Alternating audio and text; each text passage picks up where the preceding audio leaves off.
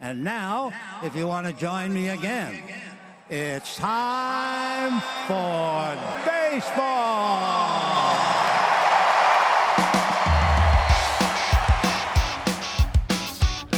Driven deep to right field. There it goes. See ya. Top on down. Here comes a one-two pitch. Red Sox win the World Series.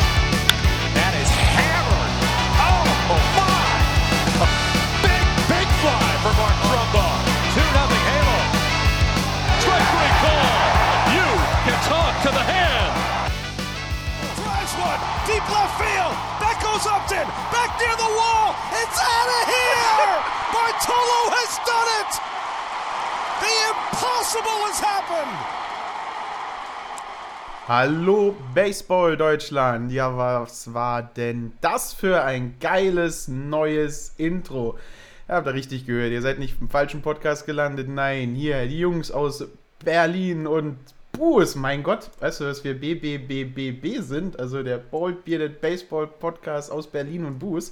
Das funktioniert schon richtig gut. Aber wer wir sind und wie viel wir investiert haben, um diese unglaublich großartige neue Intro-Musik zu haben und als kleines Geheimnis, wenn der Podcast vorbei ist, bleibt dran, denn wir haben seit neuestem auch ein richtig geiles Outro, Leute.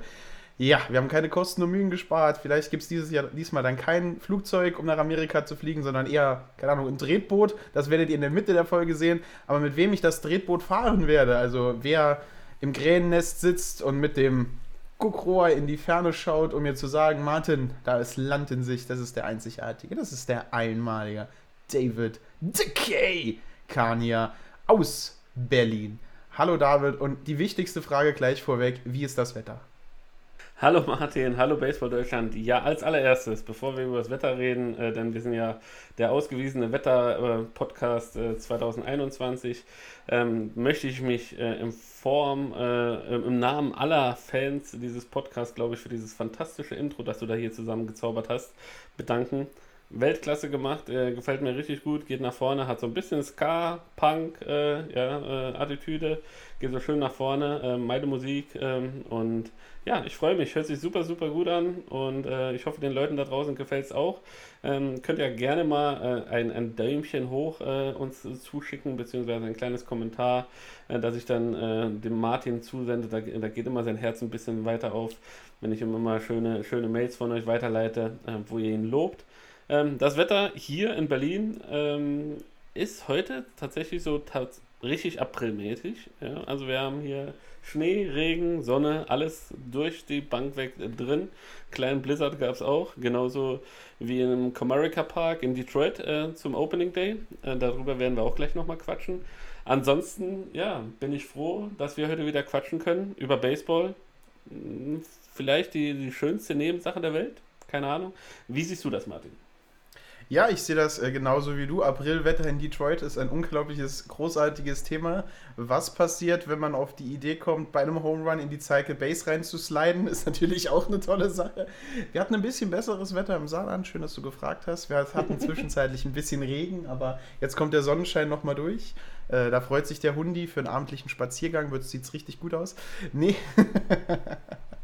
Alles gut bei uns. Nee, ach Gott, Baseball hat angefangen. Äh, traurige Themen, was die Red Sox angeht. Äh, schöne Themen, dass die Yankees nur ein Spiel gewonnen haben und sowas. Das kommen wir alles, wenn wir in Amerika sind. Aber das ist, glaube ich, das Wichtigste für unseren Podcast und für unsere Fans hier ist vor allen Dingen, Deutschland darf auch wieder Baseball spielen. Der Süden hat angefangen und ja, ich hatte richtig viel Spaß dieses Wochenende. Ich habe jede freie Minute, die ich hatte, habe ich damit verbracht, Baseball zu schauen. Und es war keine verschwendete Minute. Also, du sagst es schon, zu schauen.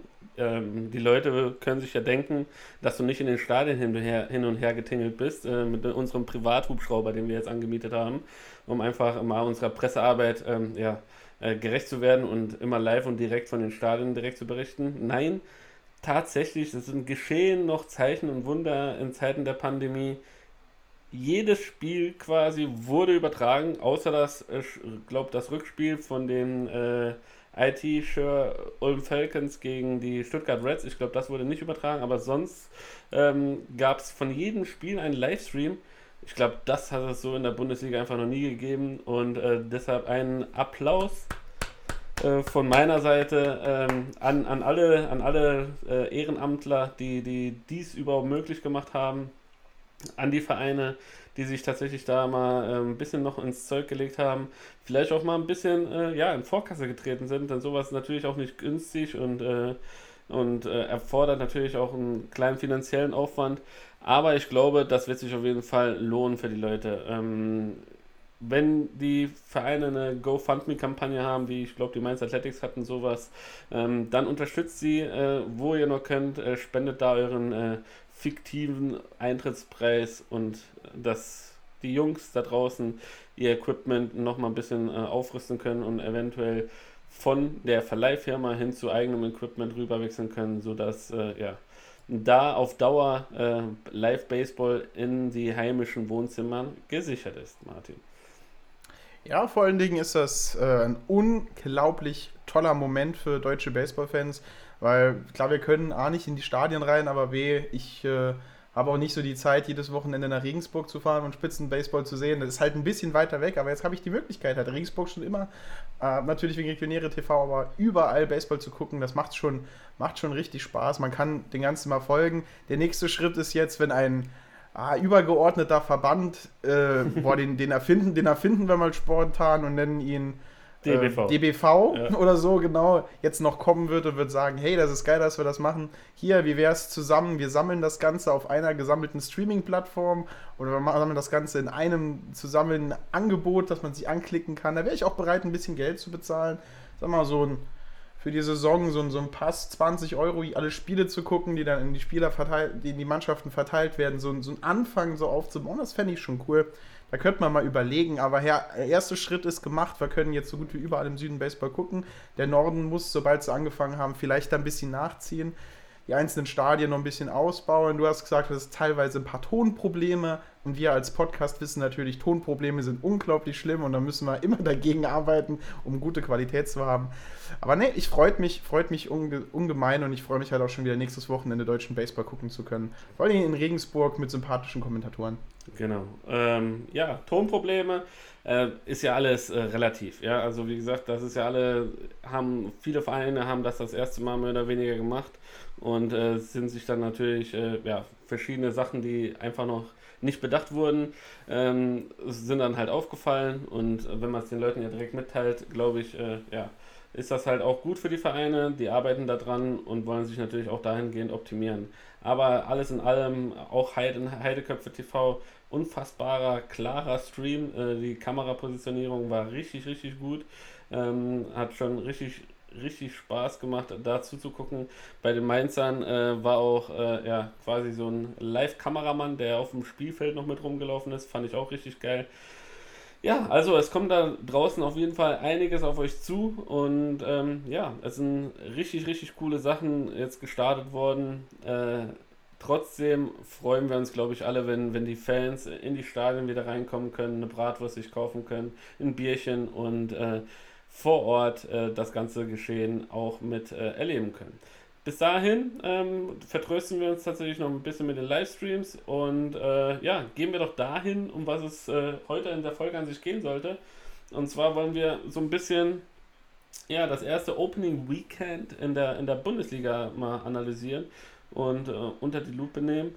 Und ja, den Start hat am äh, grünen Donnerstag äh, haben die Stuttgarter gegen die Ulm Falcons äh, gemacht und ich habe letzte Woche an sich die Ulmer ähm, ja so ein bisschen als Wundertüte etabliert. Wir haben ja keine richtigen äh, ja, Ergebnisse von Freundschaftsspielen oder sowas herausgefunden.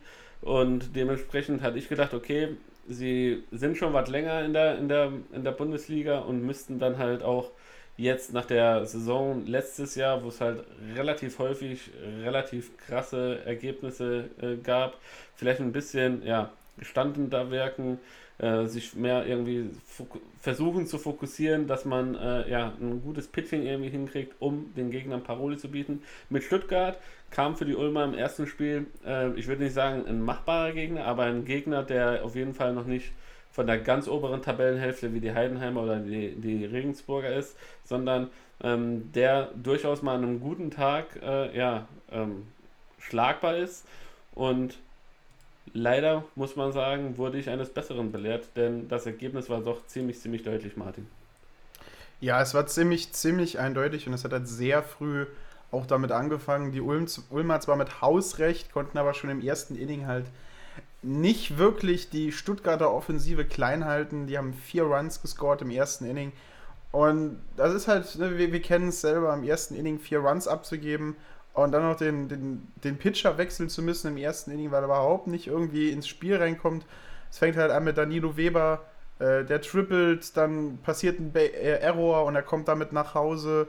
Dann nochmal ein Triple und dann nochmal ein Single und dann musst du einen Pitcher wechseln. Dann hast du schon vier Runs, vier Hits und einen Error im ersten Inning. Ne? Da enden manche Baseballspiele enden genau so. Äh, Im neunten Inning über das ganze Spiel verteilt, vier Hits, vier Runs und äh, einen Error. Aber das war halt leider nicht das Ganze. Und Ulm ist halt überhaupt nicht dazu gekommen, irgendwie auch nur irgendwo bis hin zum, zum sechsten und letzten Inning Gegenwehr zu liefern. Und man muss holen, ne? sechs Innings lang hat äh, Girard richtig gut, äh, Giraud richtig gut gepitcht, ne? hat einen Hit, einen Run, einen Earned Run abgelassen, hat fünf Leute gewalkt und 13 Mann ausgestrikt. 13 Mann ausgestrikt. Das ist Wahnsinn. Er hat, äh, ne, er hat fünf Innings gepitcht, sechste Inning hat er nur ne, einen, einen kassiert und so weiter. Dann hat er in 1, 2, 3, 4, 5 mal 3 sind 15. Ne? Von 15 erzielten Aus hat er 13 Stück mit Strikeout gemacht. Was willst du? Also Ulm, ähm, wir mögen euch. Euer Ballpark ist richtig gut, aber ihr müsst einfach an der Offensive ein bisschen an, an diesen Pitchern arbeiten. Ne? Es kann, also da ist das große Manko. Ich, das Spiel habe ich leider nicht gesehen, ob jetzt tatsächlich die Bälle halt absolut mit einer Geschwindigkeit und dann mit einem Off-Speed-Pitch hinterher, dass das keine Möglichkeit war, ihn zu treffen oder sonst irgendwas, aber da ist halt einfach, da siehst du halt einfach das Problem. Ne? Also 14 Strikeouts insgesamt, dann gewinnst du halt nichts. Genau. Also die Offense von den, von den Ulmern war im Vergleich jetzt zu den Stuttgartern fast nicht vorhanden. Ähm, die Stuttgarter 19 Hits äh, in, den, in den sechs Innings äh, erzielt und äh, mit Rückkehrer Toni Horvatic, äh, der dabei einen richtigen Sahnetag erlebte, drei Hits bei vier At-Bats, drei RBIs und vier Runs äh, ja, erzielen konnte, ist halt natürlich ja, für die Ulmer so ein bisschen täglich grüßt das Murmeltier. Wir haben es letzte Saison schon so ein bisschen äh, thematisiert, dass das Pitching ein immens wichtiger Teil ist und natürlich können sich die Mannschaften hier äh, nicht die Pitcher einfach äh, ja, züchten und zack, bum bang, sind sie da. Wir haben keine AAA, AA oder Single A äh, Mannschaften hier, sondern auch da braucht es halt ein bisschen Geduld. Aber äh, ja, mir, mir fällt es irgendwie schwer, in, in, mich in die Spieler reinzuversetzen, wenn du weißt, du hast eine letzte Saison, äh, wo du keinen einzigen Sieg geholt hast und wirklich permanent nur, sagen wir es gut, auf gut Deutsch, aufs Maul gekriegt hast und diese Saison geht direkt so los. Du kriegst direkt erstes Spiel, kommst quasi nicht richtig rein, äh, kassierst schon im ersten Inning vier Hits, äh, vier Runs, ähm, dann bremst du das Ganze so ein bisschen ab, ähm, hast dann ähm, im zweiten Inning wenigstens mal ein bisschen Ruhepause und dann, ja, hast du ein total desaströses sechstes Inning, wo du dann nochmal 10 Runs kassierst und äh, das Ganze mit äh, Mercy Rule endet. Ja, wie siehst du das oder wie, wie würdest du äh, äh, die, die ganze Sachlage einschätzen, wenn, wenn, wenn du jetzt äh, Spieler, Spieler der Ulmer wärst? Hättest du tatsächlich jetzt noch Lust, an, ein, an den Beginn einer Saison äh, da noch weiterzumachen? Denn, äh, um es kurz vorwegzunehmen, auch das zweite Spiel lief nicht besonders gut. Ja, also du, du kennst mich aus, aus unseren Tagen in der dritten Mannschaft in Saarlouis, wo wir ähnliche Ergebnisse hatten, äh, gegen vielleicht um einiges schwächere Mannschaften. Also ich, hab, ich hätte den Kampfgeist noch weiterzumachen und sagen wir mal, der Vorteil, wenn man zweimal so weggeschlachtet wurde, ist, es erwartet vielleicht niemand mehr irgendwas, du hast keinerlei Druck auf mir und ab jetzt kannst du vielleicht befreit aufspielen. Ähm, ne, du hast natürlich keine Waffe im Rücken, weil es gibt dieses Jahr auch keinen Abstieg, aber ähm, du bist vielleicht jetzt ein bisschen, die, die Nervosität vom ersten Spiel ist weg. Du kannst beim nächsten Mal vielleicht, das siehst du ja auch irgendwie in, in, in, in, in, Fuß, in großen Turnieren, wenn, wo es Vorrunden gibt, äh, wo eine Mannschaft schon ausgeschieden ist sozusagen und eigentlich nicht mehr gewinnen kann oder nicht weiterkommt, die spielen dann lockerer auf, die spielen dann mit weniger Stress auf und vielleicht ist das hier so ein, so ein, so ein Wake-up-Call für Ulm gewesen, dass sie ein bisschen die Angst am Schlag weglassen. Also ich habe mal kurz jetzt äh, durch, durch die Box-Score durchgestellt. Es gibt da Innings, äh, drei Leute ab, drei Leute down, alle mit einem Strikeout auf dem 0-2-Account. Also, dass man halt vielleicht da ein bisschen Disziplin reinbringt oder ein bisschen Frischheit reinbringt und nicht so vielen Bällen nachschaut, die in den Handschuh vom, Pitch, äh, vom Catcher fliegen. Also es, es, tut mir leid um Ulm, es tut mir wirklich leid um Ulm. Ich mag die Jungs, sind super sympathische Leute und ich mag Ulm auch als Stadion und Mannschaft und, und allgemein, aber da muss, da muss, um konkurrenzfähig in der ersten Bundesliga sein, muss ein bisschen was passieren. Und ich glaube, ich werde einfach jetzt kämpfen, beißen, der Versuch nach oben zu kommen, ist jetzt das Wichtige, als einfach im nächsten Spiel das da hinter sich lassen, das da beenden und nächsten Opening Day richtig angehen und, und stark angehen und versuchen, nächsten Opening Day halt Gas zu geben. Genau. Die Chance war dazu da. Also, die hatten donnerstags gespielt, das erste Spiel. Dann Karfreitag ist ja bekanntlich Ruhetag in Deutschland, darf nicht gespielt werden, ähm, ist äh, alles verboten. Und ja, am Samstag kam es zum zweiten Spiel, äh, welches äh, unter Ausschluss äh, des äh, Streaming äh, stattgefunden hat. Da lief es unbedeutend besser für die Ulmer. Was das Hitting angeht, konnten sie immerhin sieben Hits für sich verbuchen äh, und vier Runs scoren, aber wieder 22 Runs zugelassen und wieder ein desaströses sechstes Inning mit elf Runs. Und äh, hinzu kommt, wenn du dann halt noch vier Errors äh, ja, verbuchst, dann äh, ja, wird es ziemlich, ziemlich schwer, äh, das Ganze zu beheben. Ja, es ist halt vielleicht zum einen auch hinten, ähm, das Pitching hat jetzt frühzeitig besser ausgesehen. Du hast Geiger auf dem Mount, der es halt mindestens durch drei, drei zwei Drittel Innings durchschafft. Ähm, aber, ne, also dann, dann, dann wird halt auch irgendwann die Luft dünn. Ne? Wir, wir kennen es halt, wenn man eine kleine Mannschaft ist, die in Deutschland unten eher im Keller angesiedelt ist. Wir kennen es halt auch unserer Zeit aus der Louis raus. Ähm, da brauchst du halt irgendwann noch einen Arm von der Bank, die das Spiel übernimmt. Und den hast du halt irgendwann nicht mehr. Vor allen Dingen, wenn du schon zwei Tage vorne dran äh, vielleicht den ganzen Bullpen aufbrauchen musstest. Also gepitcht haben dann, ne, also Amel hat nur, hat nur eine, einen einzigen auskassiert im ersten Spiel. Und ähm, dann, dann, dann hast du halt schon wieder Ludwig Krüger und Kavak hinten dran, die das Spiel weiter pitchen müssen. Und äh, du schaust weiter und dann hast du äh, Freisberger, Flüge und Kavak schon wieder die pitchen müssen, am nächsten, zwei Tage später, da ist halt einfach irgendwo der Arm halt auch müde. Und da fehlt halt auch einfach ein, ein Starter, der das Spiel Ruhe reinbringt, den du auch mal vier, fünf Innings lang pitchen lassen kannst auf gute, auf gute Schlagleute, ohne dass sie dir komplett das Spiel aus der Hand rausnehmen.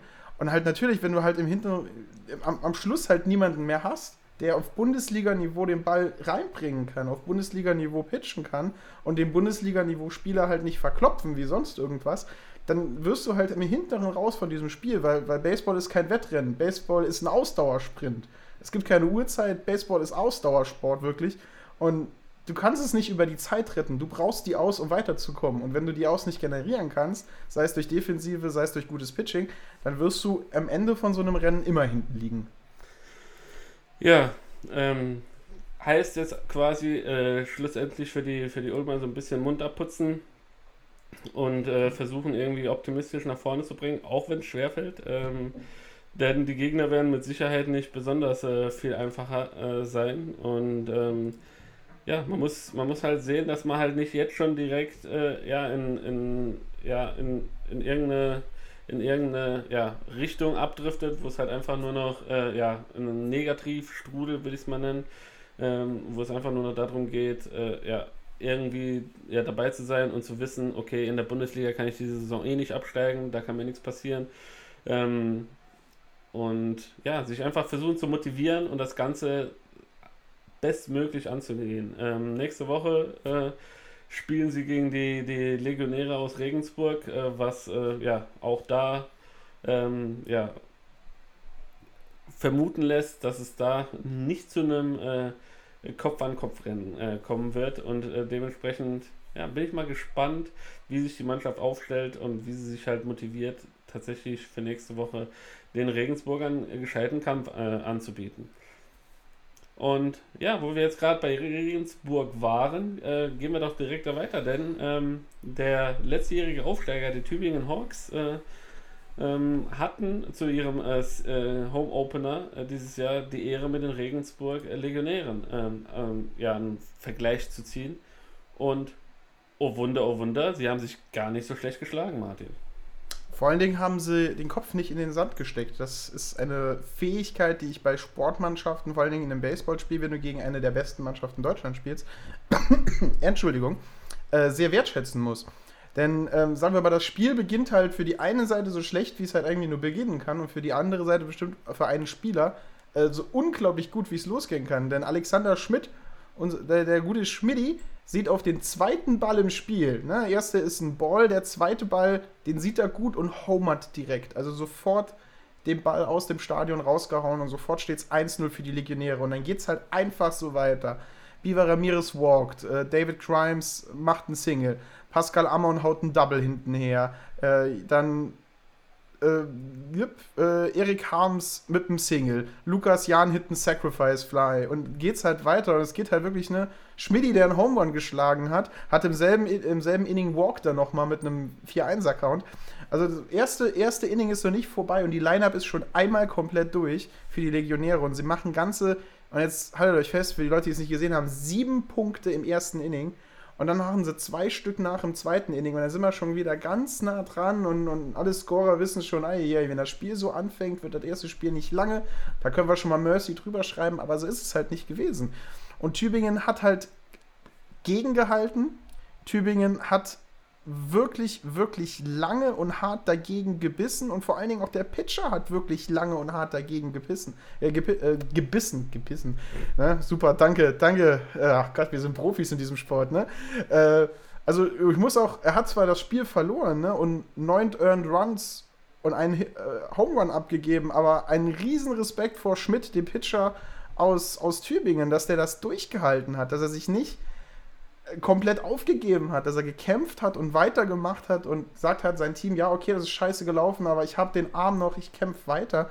Und dafür erstmal ein riesen, riesen dickes Lob. Und dann äh, ist Tübingen wach geworden. Im vierten Inning einen Run, im fünften Inning zwei Runs. Und dann kommen wir zum sechsten Inning, was äh, auf der anderen Seite Ulm immer wieder das Genick gebrochen hat, hätte fast Regensburg das Genick gebrochen. Denn Tübingen hat angefangen, Punkte zu machen. Und zwar nicht schlecht, sechs Runs im siebten Inning. Und das gegen eine Mannschaft wie, wie, wie die Guggenberg Legionäre. Wahnsinn, was man für, was man für, für ein, ein, ein Mindset haben muss. In einem sechsten Inning, wo du fast schon gemercy-ruled bist in diesem Moment, einfach zurückzukommen und dieses Spiel nochmal spannend bis ins neunte Inning durchzutragen. Und das Endergebnis ist jetzt mit 15 zu 8 natürlich nicht das spannendste Baseballspiel äh, aller Zeiten, aber mal einen riesen Respekt dafür, dass sie, dass sie wirklich so gekämpft haben in Spiel 1 und halt vor allen Dingen ihren heimischen Fans, ne, waren ja natürlich keine, keine wirklich da, aber äh, vor heimischer Kulisse nicht aufgeben wollten und gekämpft haben. Und dafür einen riesen Respekt für Spiel 1. Also, äh, das Ergebnis war 15 zu 10. Die Anzeige der, der, der guten Baseball-Bundesliga-Seite äh, ja, kann äh, mathematisch nicht so richtig zusammenzählen. Insgesamt haben die Tübinger tatsächlich 10 Runs gescored. Ähm, dementsprechend ja, war das halt schon ein sehr, sehr knappes Spiel ähm, zum äh, sechsten Inning hin, wo die Tübinger tatsächlich auf einen Run rangekommen sind.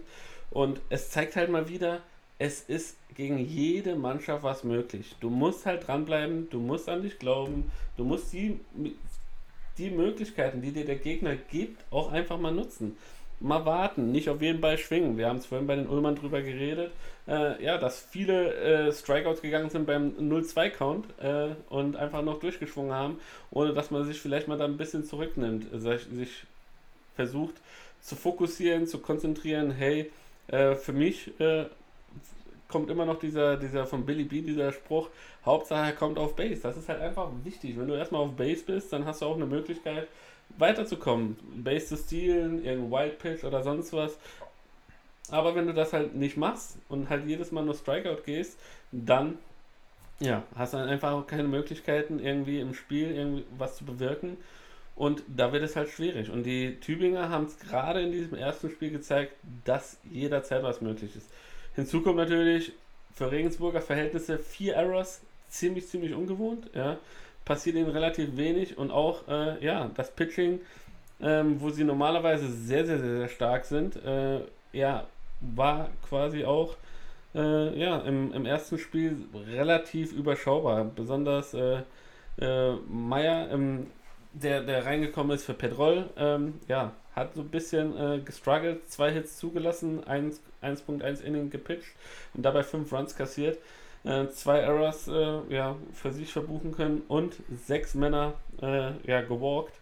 Das ist schon ja, ja, sehr, sehr sehr, sehr ungewöhnlich für, für die Regensburger, die normalerweise durch ein sehr, sehr solides Pitching äh, ja, zu, äh, ja, zu gefallen wissen.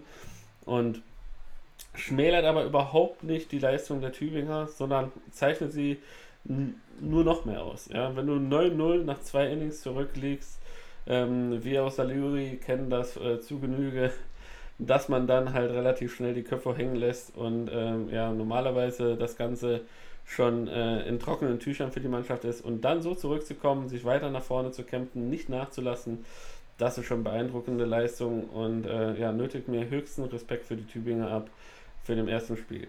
Äh, zu erwähnen, du hast es gesagt, unser Nationalspieler Alex Schmidt, ähm, zwei Homeruns im ersten Spiel äh, gehauen, zwei Solo-Homeruns, ähm, auch das überragende Leistung. Ähm, bin mal gespannt, ob er die, die Form noch hält für die Europameisterschaft. Ähm, das wäre schön, wenn sie denn stattfindet und alles in Ordnung ist.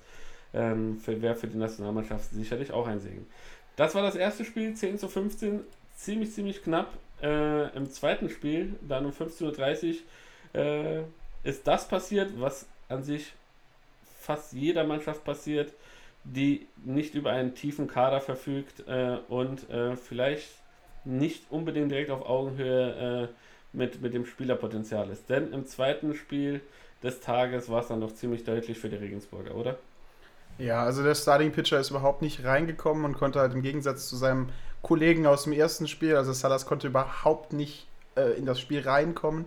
Er hat ein sehr gutes erstes Inning gehabt, ähm, wo er, lassen Sie sich nicht lügen, äh, zwar nicht wirklich viel abgegeben hat, ähm, keinen Run reinbekommen hat, einen Hit abbekommen hat, einen Walk abbekommen hat, aber halt ansonsten richtig gut in dieses Spiel reingekommen ist und dann geht das zweite Inning los und das ist wie, als ob Regensburg einfach einen Schalter umliegt und äh, jeden Ball sieht, weil. Ja, mein Hund ist aufgestanden. Äh, sechs Runs im zweiten Inning, sechs Runs im dritten Inning, sechs Runs im vierten Inning und dann steht es 18-0 und das Thema ist gegessen. Also Regensburg hat im zweiten Spiel so gespielt, wie wir es eigentlich, also wie ich es erwartet hatte von letzter Woche, ähm, als wir die unsere Voraussicht ergeben hat. Und das war halt für mich so ein weniger überraschendes Spiel. Vor allen Dingen, wenn du Leute hast wie Pascal Ammon, der Home Run, drei RBIs, selber drei Runs macht und äh, dreimal gewalkt wird. Ähm, das muss man sich vorstellen, er macht drei Runs, während er dreimal gewalkt wird. Also das ist auch mordsgefährlich überall, auf jeder, auf jeder Base. Und Elias äh, van Garsen, David Crines, äh, oder Matt Vance hinten dran. Es wird halt einfach unglaublich aggressiv am Schlag. Also wer, wer unseren Podcast vom letzten Jahr hört, kann eigentlich für dieses Spiel wieder aufmachen. Regensburg spielt in einer anderen Liga in diesem Spiel. Und vom Pitching über die Defensive, wo ihn diesmal genau, wie du es schon gesagt hast, überraschend vier Errors im ersten Spiel, kein Error im zweiten Spiel. Und die Tübinger, die tatsächlich ja für so ein wunderschönes Fast-Comeback hinten dran waren und die offensiv auch ein bisschen was leisten können, konnten auf Bowman tatsächlich nur einen einzigen Hit abliefern. Und wow, also die Dominanz von diesem Pitcher war wirklich, wirklich krass. Ja, gut. Alles in Relation. Wir haben nur vier Innings gespielt. Ja, das ist jetzt natürlich auch keine, keine allzu große Zeit. Ähm, du siehst, die, die Regensburger haben in den äh, zwei, drei und vierten Inning jeweils sechs Runs gescored. Dementsprechend äh, war die Messe relativ schnell gelesen. Und ja, ich, ich plädiere ja immer noch für Doppelspieltage. Ich, wenn es nach mir ginge, natürlich ist das alles immer so eine Art Kostenfaktor. Aber ähm, zwei Spiele an einem Tag, das ist äh, quasi schon eine Art Wettbe Wettbewerbsverzerrung, wenn du tatsächlich äh, ja, aus finanziell unterschiedlichen Regionen Mannschaften hast äh, und die, die vielleicht nicht auf das äh, tiefe Spielerpotenzial zurückgreifen können, ist das schon sehr, sehr, sehr, sehr hart, ähm, da im zweiten Spiel sich nochmal quasi nach vorne zu bringen, nochmal zu motivieren. Ähm, auch aus unterklassigen Spielen weiß man, was Baseball auch ein anstrengender mentaler Sport ist, äh, wie viel er dann frisst, wenn es äh, knapp ist, wenn es eng ist, so wie jetzt im ersten Spiel gegen Tübingen. Deshalb hätte ich das halt einfach gerne gesehen, wie es denn äh, ausgegangen wäre, wenn man am zweiten Tag, am Sonntag gespielt hätte gegen Regensburg, ob es da vielleicht enger gewesen wäre und man dann nicht äh, ja, äh, die, diese, Deutlichkeit, äh, diese Deutlichkeit gesehen hätte. Denn im ersten Spiel hat man einfach gesehen, die Tübinger, wenn sie frisch sind, wenn sie dabei sind, mental auch frisch, können sie nochmal rankommen. Ähm, auch wenn es dann letztendlich nicht zu einem Sieg gereicht hat im ersten Spiel. Sie haben äh, ja, den Kopf wirklich oben behalten und im zweiten Spiel ein 18-0 Abschlachtung in vier Innings wird der Mannschaft ähm, ja, meines Erachtens nicht gerecht. Und ich würde mir einfach wünschen, dass, dass man das halt so ein bisschen äh, ja, streckt und erweitert und ähm, um einfach zu zeigen, okay, äh, ja, jeder ein bisschen mehr Chancengleichheit dadurch zu generieren, dass alle Mannschaften halt fit und alle Spieler fit und frisch sind und nicht äh, bereits ein Drei-Stunden-Spiel in den Knochen hatten, wo es äh, spitz auf Knopf stand. Und, und dann im zweiten Spiel dann nochmal so zu performen, finde ich sehr, sehr heftig. Und deshalb hier mein kleiner Appell. Ja, ich äh, gehe jetzt mal nicht darauf ein. Du bin da eigentlich großenteils deiner Meinung, aber das ist schon wieder ein längeres Diskussionsthema, das wir bestimmt irgendwann mal aufgreifen müssen und aufgreifen sollten. Aber ich freue mich halt jetzt wirklich auf die nächste Partie. Ähm, Genau. wir, wir, haben, wir haben ja eine Einladung bekommen, tatsächlich mal wieder als, als Presse aktiv äh, nach Mainz fahren zu können. Genau. Weil dieses Wochenende leider nicht, weil äh, ne, das erste Spiel äh, wäre natürlich mein, mein Favorit gewesen. Mannheim gegen Mainz ist natürlich immer ein Traumspiel und tatsächlich, das zweite Spiel war so ein knappes Baseballspiel, wie es sein sollte, aber da kommen wir später hin. Gehen wir zum ersten Spiel und für mich eigentlich jetzt nur auf dem Papier waren das hier die Begegnungen auf Augenhöhe. Ähm, die, die einzige an diesem Wochenende wirklich, wo man nicht im Vorfeld sagen konnte, wer das eigentlich nach Hause fährt. Ähm, und genauso hat es sich halt auch angeführt. Ähm, jetzt suche ich das richtige Spiel. Genau, das erste Spiel ähm, der Mannheim Tornadoes gegen die Mainz Athletics Home Opener für Mainz in der Corona-Saison fängt richtig gut für Mainz an. Du kriegst drei Runs im ersten Inning gemacht und das kriegst du ähm, von äh, Kotowski, Timov, äh, Tibi, äh, Kotowski safe äh, bei einem Error. Und dann rollt das Ganze weiter, rollt das Ganze weiter. Die, die, die Mainzer machen die drei Runs im ersten Inning. Mannheim kommt hinten dran, machen jeweils einen Run im zweiten und dritten Inning. Dann ist wieder Mainz am Drücker und macht drei Runs hinten dran und dann nochmal drei Runs im sechsten. Und dann kann am Schluss äh, die Tornados mit einem Run im achten und einem Run im neunten das Spiel nicht mehr umdrehen. Aber es war mal wieder ein Baseballspiel, das jetzt nicht mit 22 irgendwas ausgegangen ist, wo die Mannschaften gefühlt auf demselben Niveau, gefühlt auf demselben Level waren, sei es vom Pitching her, sei es von der Offensive her, sei es von der Athletik von mir aus auch einfach her. Das war ein richtig schönes Baseballspiel, es hat richtig Spaß gemacht, dazu zu schauen. Ähm, Leute, die es nicht gesehen haben, kann ich das VOD nur empfehlen. Das kriegt ihr auch alles, wenn ihr beim DBV auf der Seite seid, könnt ihr den kleinen hübschen Fernseher anklicken und das bringt euch gleich dahin. War ein sehr schönes, spannendes äh, Baseballspiel, aber vor allen Dingen müsste man halt nach diesem ersten Spiel äh, unseren lieben Stahlmann äh, einfach loben. Der hat nämlich in sieben Innings eine richtig starke, solide Leistung gezeigt und äh, verdient damit den ersten Win im ersten Spiel der Saison 2021 eingefahren. Genau. Und äh, Jules Spann ähm, auf Mannheimer Seite musste den Loss kassieren. Äh, nach vier Innings äh, sechs Hits zugelassen, sechs Runs, davon drei Earned Runs und äh, zwei Better Base on Balls. Und ja, ähm, einer, der, der so, so, so, so gefühlt seinen achten Frühling irgendwie erlebt, ist äh, Max Bolt, der die, der die Offensive mit drei Hits quasi und damit noch eingeschlossen einen Home Run angeführt hat, vier ABAs erzielte und selber zweimal äh, scoren konnte. Und es war tatsächlich ein sehr, sehr spannendes Spiel. Ich habe es mir angeguckt, ähm, das erste Live-Spiel. Äh, bin so ein bisschen zwischen den Streams hin und her gesprungen. Was aufgefallen ist, auch hier waren beide Mannschaften noch so ein bisschen im Error-Modus. Äh, die die äh, Mannheimer Tornados haben vier Errors produziert, während äh, die Mainzer drei Errors ja, für sich verbuchen konnten oder mussten vielmehr.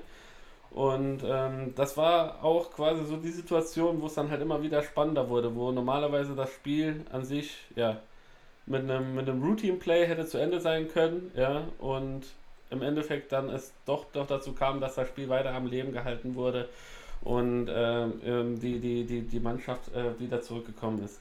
Bin mal gespannt, äh, ob das quasi im Zuge der Saison tatsächlich abnimmt und man halt einfach erstmal nur reinkommen wollte in die Saison oder ob vielleicht sich äh, das Ganze so ein bisschen vorzieht. Was denkst du, Martin?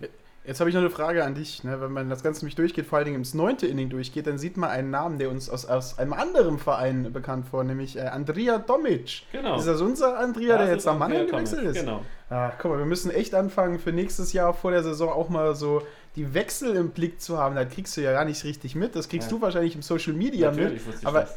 aber ich, ich als, Vielleicht sollten wir uns das mal als, als Kickstarter, als, als GoFoundMe für nächstes Jahr, wir beide machen die, die eine, eine, eine News-Seite für Transfers und so irgendwas. Das kriegst du ja nicht. Ich, ich scroll hier runter, um zu schauen, wer hat dann hier eigentlich gescored. Und dann siehst du, Andrea Tomic, Home ins, äh, ja, Home Run ins Right Field auf dem 2-1-Account. Mhm. Ach, geh, das kriegst du ja. Da brauche ich gar nicht nach Stuttgart zu fahren, da kann ich auch nach Mannheim fahren.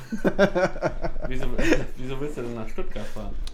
Ey, da hat er doch früher gespielt bei den Reds. Natürlich hat er früher bei den Reds gespielt. Da hast du völlig recht. Jetzt ist er bei den Mannheim Tornados angekommen. Äh, ich habe es natürlich schon vorher gewusst. Social Media, sehr dank, äh, bin ich aber natürlich noch äh, mit ihm vernetzt und das ist ein sehr, sehr, sehr sympathischer junger Mann. Äh, ich hoffe, ich werde ihn über früh oder später davon überzeugen zu können, vielleicht mal nach Berlin zu kommen, sich die Hauptstadt mal anzugucken.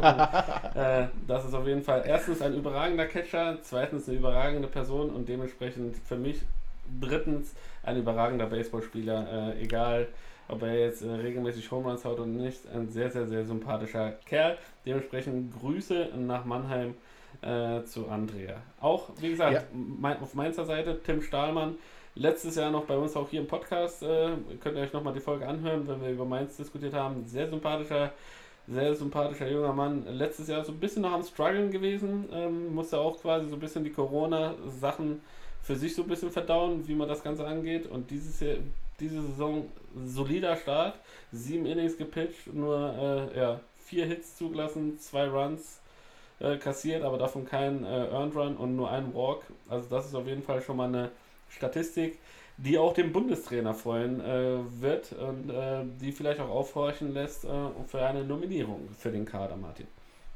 Ja, ich hoffe es mal. Er ist ein guter Pitcher und wenn er jetzt den Rest der Saison so gut weiter pitcht ähm, und die Wins sammelt, ähm, vor allen Dingen halt gegen eine Mannschaft wie Mannheim, wo ein, ein, ein Sieg zu bekommen hart umkämpft sein kann, wie sie Spiel 2 zeigen Mhm. wird, ähm, ist das immer schön. Ist halt vor allen Dingen, ähm, ist es wichtig für Mainz, die ihre Position im, im, in der oberen Hälfte des, des, äh, der Tabelle sichern wollen, ist es wichtig, halt auch gegen direkte Konkurrenten wie die Tornados die Siege nach Hause zu bringen, wenn man schon mal zu Hause spielt. Und wenn man schon mal zu Hause spielt und zwar nicht das, die heimischen Fans, aber vielleicht die Mutti, die nebenbei noch eine Wurst brät, obwohl keiner eine Wurst essen kann, dabei hat, dann fängt man doch besser genauso an, wie man in Spiel, äh, wie man in Spiel 2 nur anfangen kann. Denn mit fünf Runs im ersten Inning hat nach dieser doch einigermaßen knappen Partie äh, 1 keiner gerechnet, oder? Hast du die auch geschaut zwischenzeitlich? Weil Spiel 2, muss ich gestehen, konnte ich mir nicht angucken. Genauso erging es mir auch. Äh, werde ich mir aber vielleicht noch im Real Life angucken, denn du hast gesagt, man kann es über die Baseball-Bundesliga.de Seite angucken, aber auch der Herr, werte Herr Kania hat äh, keine Kosten und Mühen gescheut und hat äh, euch die Links bei uns in der Instagram-Bio ähm, ja, für euch parat gelegt. Da könnt ihr für die einzelnen Vereine die Streaming-Seiten anklicken und werdet bei den Mainzern, die das Ganze über YouTube übertragen, äh, übertragen haben, zu deren Channel geführt und da könnt ihr euch deren äh, Videos dann dahingehend angucken. Denn das zweite Spiel war das, äh, was wir an sich auch vorausgesagt haben. Es ist das Derby im Südwesten und es war in diesem Fall ein absoluter Nailbiter. Und wenn wir schon vorhin über Andrea äh, Tomisch bei den, bei den Mannheim Tornados gesprochen haben, ähm, können wir ihn auch hier direkt wieder erwähnen. Ähm, zwei RBIs äh, hat er erzielt. Zum Sieg hat es aber leider nicht ganz gereicht, Martin. Nein, äh, weil auf der anderen Seite hast du Leute wie äh, Peter Johannessen, der zwei Home Runs gehauen hat. Du hast wieder einen Max Bolt, der, wie du es gesagt hast, zu seinem 18. Frühling aufläuft und äh, nochmal einen Home Run nachgehauen hat. Also die Offensive, Offensive der Mainzer ist richtig stark, aber wenn man Offensive lobt, muss man auch Mannheim loben. Denn ähm, das Spiel ging halt weiter, 5 Runs im ersten Inning, dann war es ein bisschen ruhig, äh, Mainz erhöht auf 7 zu 0 im vierten Inning, Mannheim meldet sich da mal mit so einem Pflichttreffer im fünften Inning zurück, dass sie auch noch leben, 7 zu 1 steht und man erwartet nicht viel und dann dreht sich das ganze Spiel um.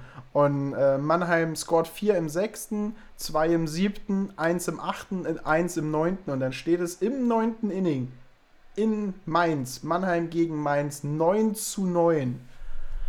Und so muss doch eigentlich ein Baseball-Wochenende anfangen. So muss es wirklich anfangen und ähm, ich, scroll, ich scroll jetzt ganz runter, ganz, ganz runter an den Boden von der Boxscore. Und wir leben, wir leben zusammen aus Mainzer Sicht das neunte Inning nach. Felix Tirolf zuerst am Schlag, Crowned out, third to first. Dann Nikolaus Weichert am Schlag, Single ins Right Field. Dann Rosius, Niklas grounded aus, aber Weichert Nikolaus kommt damit in Scoring Position. Scoring Position, neuntes Inning. Und dann Kaelian Sullivan am Schlag. Ein Single ins Centerfield und Nikolas Weichert gibt Gas. Er gibt Gas, der Staub fliegt hinter ihn weg. Er gibt Gas, umrundet das dritte Base, läuft weiter, macht sich lang, springt und zack, da ist er. Walk-off-Sieg für die Mainz Athletics im neunten Inning. So muss Baseball an einem wunderschönen Osterwochenende doch wirklich losgehen, oder? Also für mich auf jeden Fall, ich bin überrascht, dass du das genauso siehst, du als Verfechter eines 1 zu 0 äh, Walk-Off-Siegs, äh, dass du dich äh, so viel mit so viel Herzblut bei einem 10 zu 9 äh, abgehst.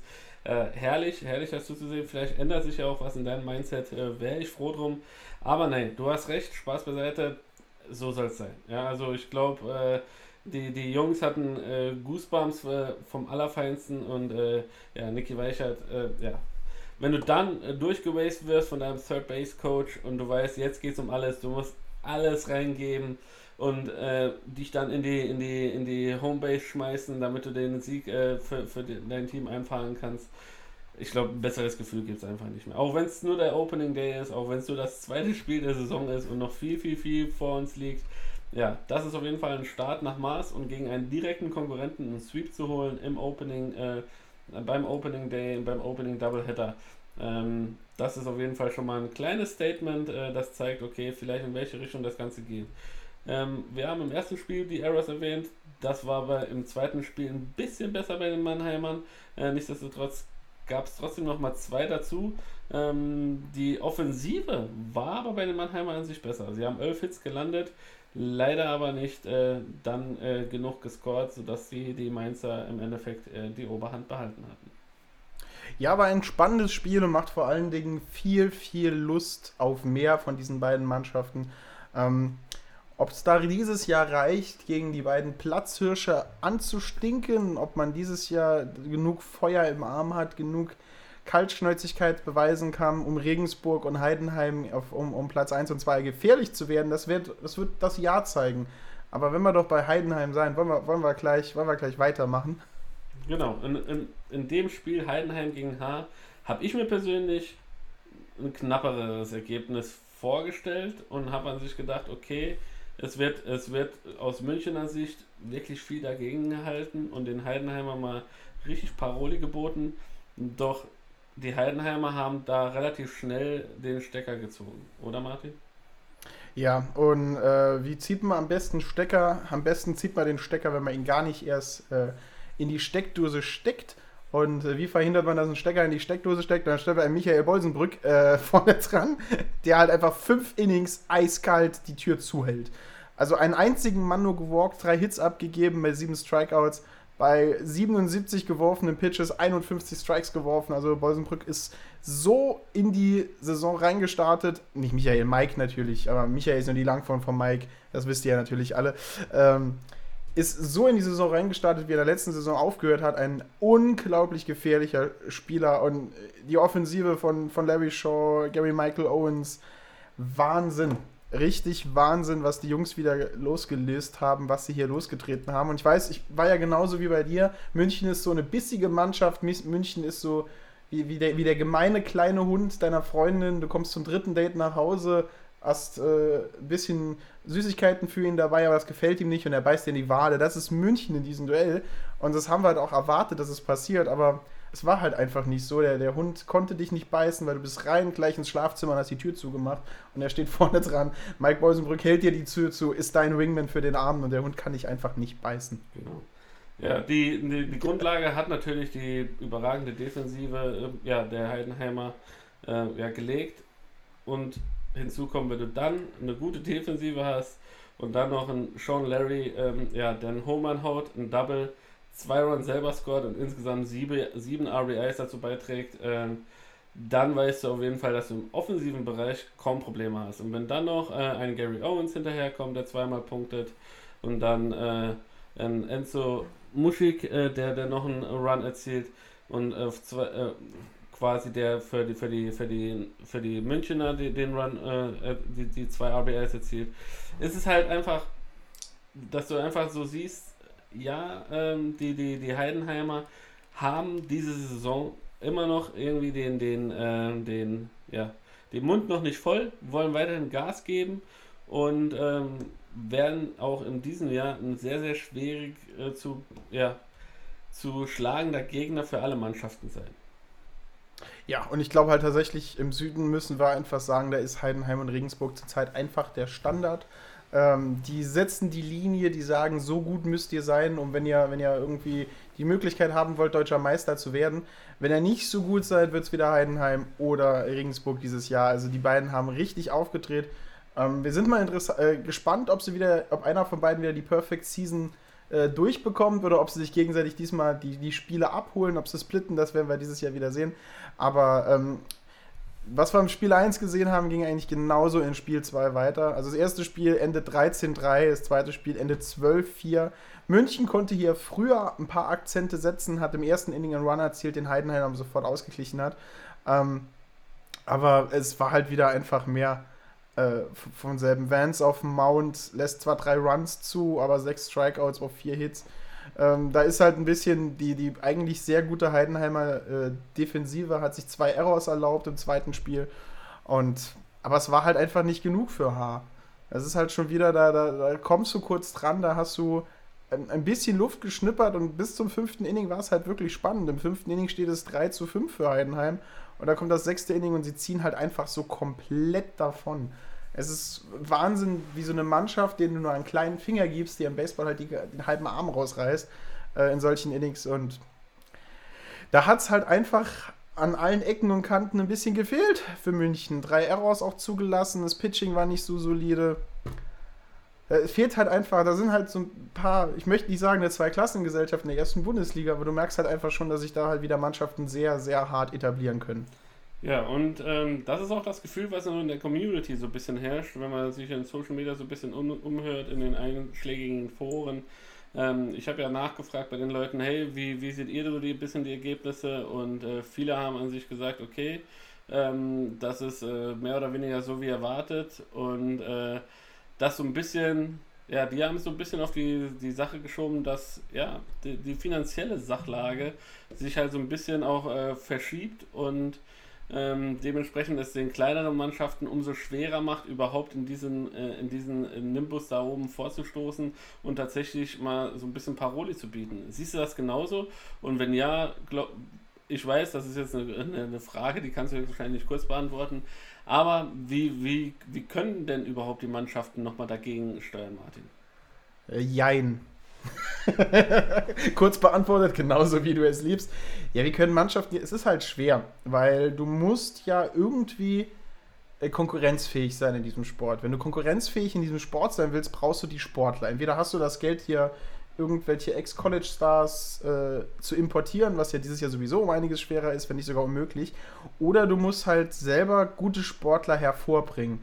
Und da hast du jetzt das Dilemma. Äh, zum einen sind natürlich diese ganzen Baseball-Akademien ein unglaublicher Segen für diesen Sport, weil wir gute Spieler ausbilden, die auch mal die Chance haben, in Amerika Luft zu schnappern. Aber zum anderen musst du dir als Verein ja auch klar sein, wenn du jetzt ein Ausnahmetalent, ein deutsches Ausnahmetalent hast, der wirklich von, von Kindheitstagen an Begeisterung für diesen Sport zeigt, ähm, der wird auf eine dieser Akademien gehen und er wird für Heidenheim, Regensburg, Hamburg, Berlin, wo auch immer er hingeht, wird er dann irgendwann spielen, wo so die Akademie auf ihn wartet. Ähm, und du hast ja, wenn du nicht wirklich irgendwie aus Überraschung irgendjemanden, der ein Baseball-Talent ist, der im Alter von 19 Jahren zum ersten Mal einen Schläger in die Hand nimmt und dann keine Chance mehr hat, dann wirklich sinnvoll auf so eine Akademie zu gehen, ähm, gar keine Chance, so ein, so, ein, so ein heimisches Talent nach oben zu kriegen. Weil du möchtest natürlich in jungen, talentierten Spieler nicht die Chance verwehren, äh, Erfahrungen in einer Akademie zu sammeln, die Möglichkeit zu geben, nach Amerika zu gehen, aber dann hast du halt halt auch keine jungen Spieler, die nachkommen und, und deinen Kader auffüllen. Wenn, un, wir sprechen von jetzt begabten Spielern, ne? von wirklich sehr begabten Spielern, die halt ein ganzes Team umreißen können. Sag mal, du hast einen linkshändigen deutschen Pitcher, der im Alter von zwölf Jahren die 70 Meilen wirft oder sonst irgendwas in der Richtung. Weißt du, wirklich ein Spieler, der den Spiel fast alleine gewinnen kann. Oder du hast ein Ausnahmetalent, das einen Arm hat, jeder zweite Kontakt ist ein Home Run. Ähm, diese Leute werden auf eine Akademie gehen. Ist ihr gutes Recht, ist natürlich auch so, aber wenn du auf die Akademie in Regensburg gehst, dann wirst du sehr wahrscheinlich in Regensburg leben fast und in Regensburg weiter Baseball spielen. Es ist halt ein, ein, ein, Prozess, der sich etabliert hat. Und ich möchte jetzt hier gar nicht gegen eine der Mannschaften wettern oder möchte jetzt auch gar nicht sagen, dass die Akademien unser Baseball kaputt machen. Das ist ja absolut falsch. Aber das ist halt einfach der natürliche Weg. Und ähm, wenn du nicht die Möglichkeit hast, dem Problem so viel Geld entgegenzuwerfen, dass du dir irgendwelche ausländischen Stars reinholst, um in Deutschland konkurrenzfähig zu sein, und du gleichzeitig nicht willst, dass die jungen, talentierten Spieler aus deiner eigenen Mannschaft im Baseball nie eine Zukunft haben können, überhaupt nicht, weil du sie mit, mit Händen und Krallen zu Hause hältst, dann ist die einzige Möglichkeit in Deutschland attraktiv Baseball in Zukunft spielen zu können, wirklich sehr viel Geld in die Hand zu nehmen und selbst ein Jugendprogramm zu starten, das dir die Möglichkeit gibt, solche jungen Leute aus deiner Umgebung aufzuziehen, groß zu machen und, und selber deine talentierten Stars zu halten. Das war jetzt eine lange Antwort für die ganze Sache, aber ähm, ja, wenn, meine, meine kurze Antwort, wenn du Geld, wenn, wenn deine Lösung nicht ist, mit Geld Stars zu importieren, dann muss dein Geld in die Zukunft gehen.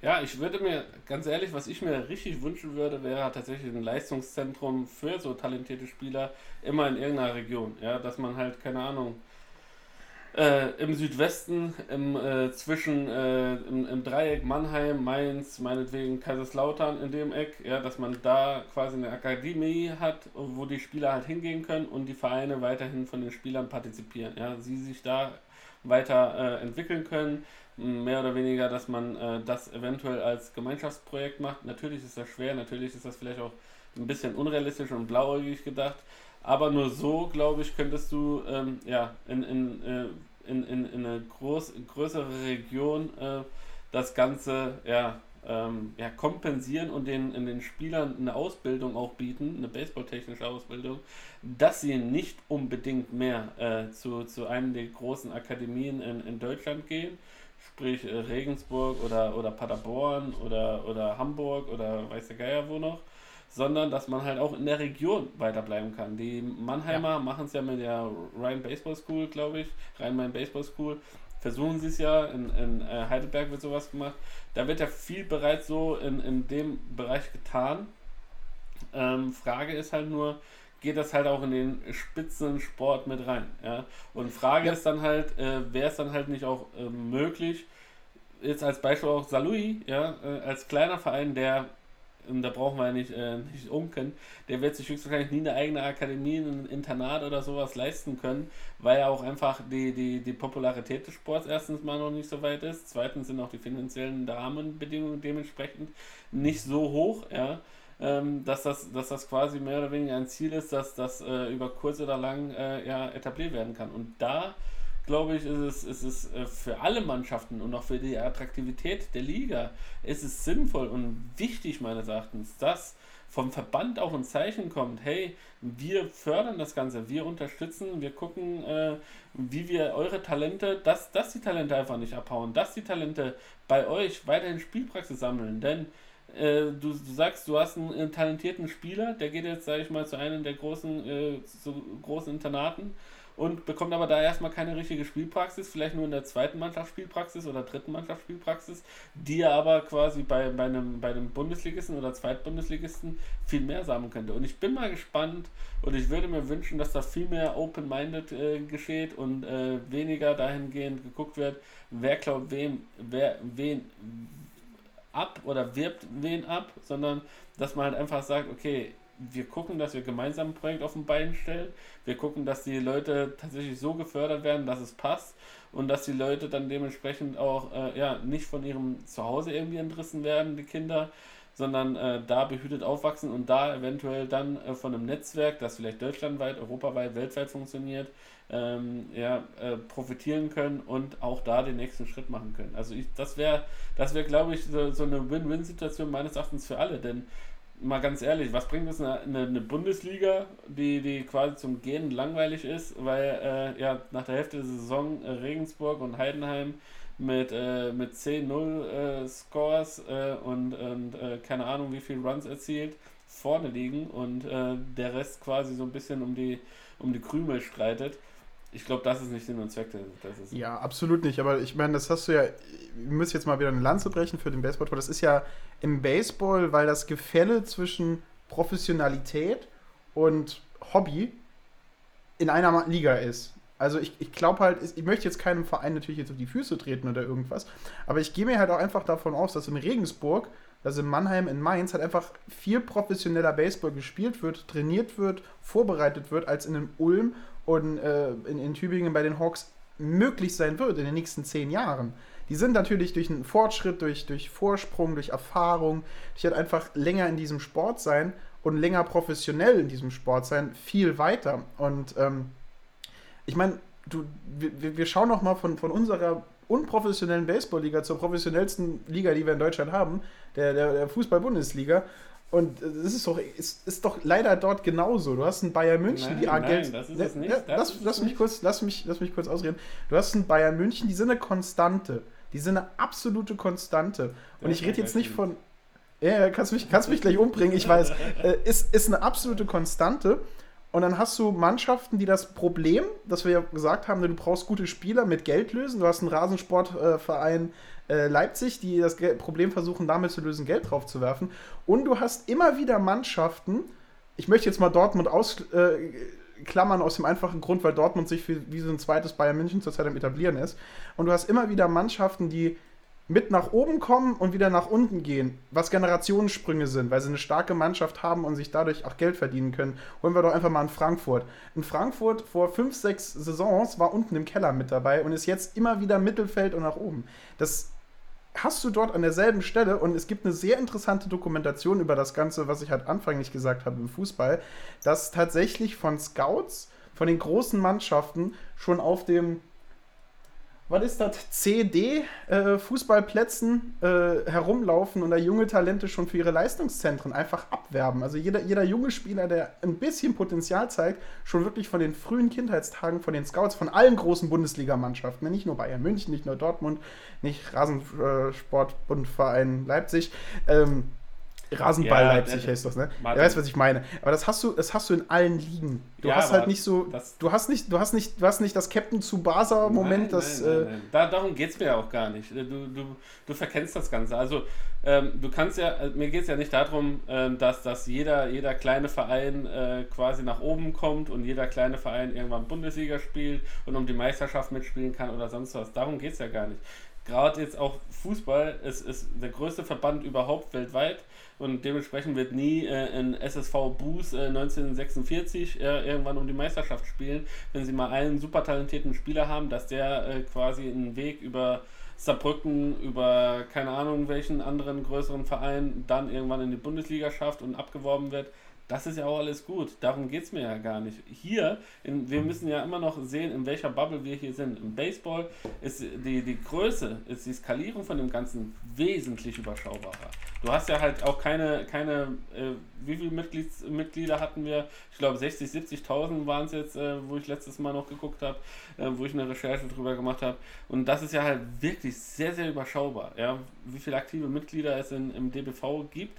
Und du musst halt einfach dahingehend sehen, dass du die Talentförderung, die du hast, mir geht es ja nicht da, darum, dass äh, Regensburg sich ein Top-Talent holt oder dass Heidenheim sich irgendeiner holt. Früher oder später willst du als Spieler auch erfolgreich sein. Dann, dann bringt es dir auch nichts, wenn du, keine Ahnung, für, für Ewigkeiten äh, bei, bei, bei irgendeinem äh, Verein spielst, außer du bist Mike Trout, kassierst den dicksten Vertrag und spielst bei den Los Angeles Angels und kassierst nie einen Titel dann mag das ja meinetwegen so sein. Aber hier in dem Bereich, wo du dich halt auch weiterentwickeln willst, weiter fördern willst, ähm, soll es ja auch jedem frei sein, seinen Verein zu wählen und zu gucken, wo ist die beste Entwicklungsmöglichkeit. Natürlich, Meine, natürlich, mein, meine, meine Intention ist einfach nur dahingehend, dass ich einfach sage, hey, ähm, muss denn, müssen wir denn quasi nur äh, von, von Vereinen mehr oder weniger finanzierte Projekte oder Internate haben, wo die Spieler sich weiterentwickeln können? Oder ist es vielleicht nicht auch sinnvoll, dass man sich im DBV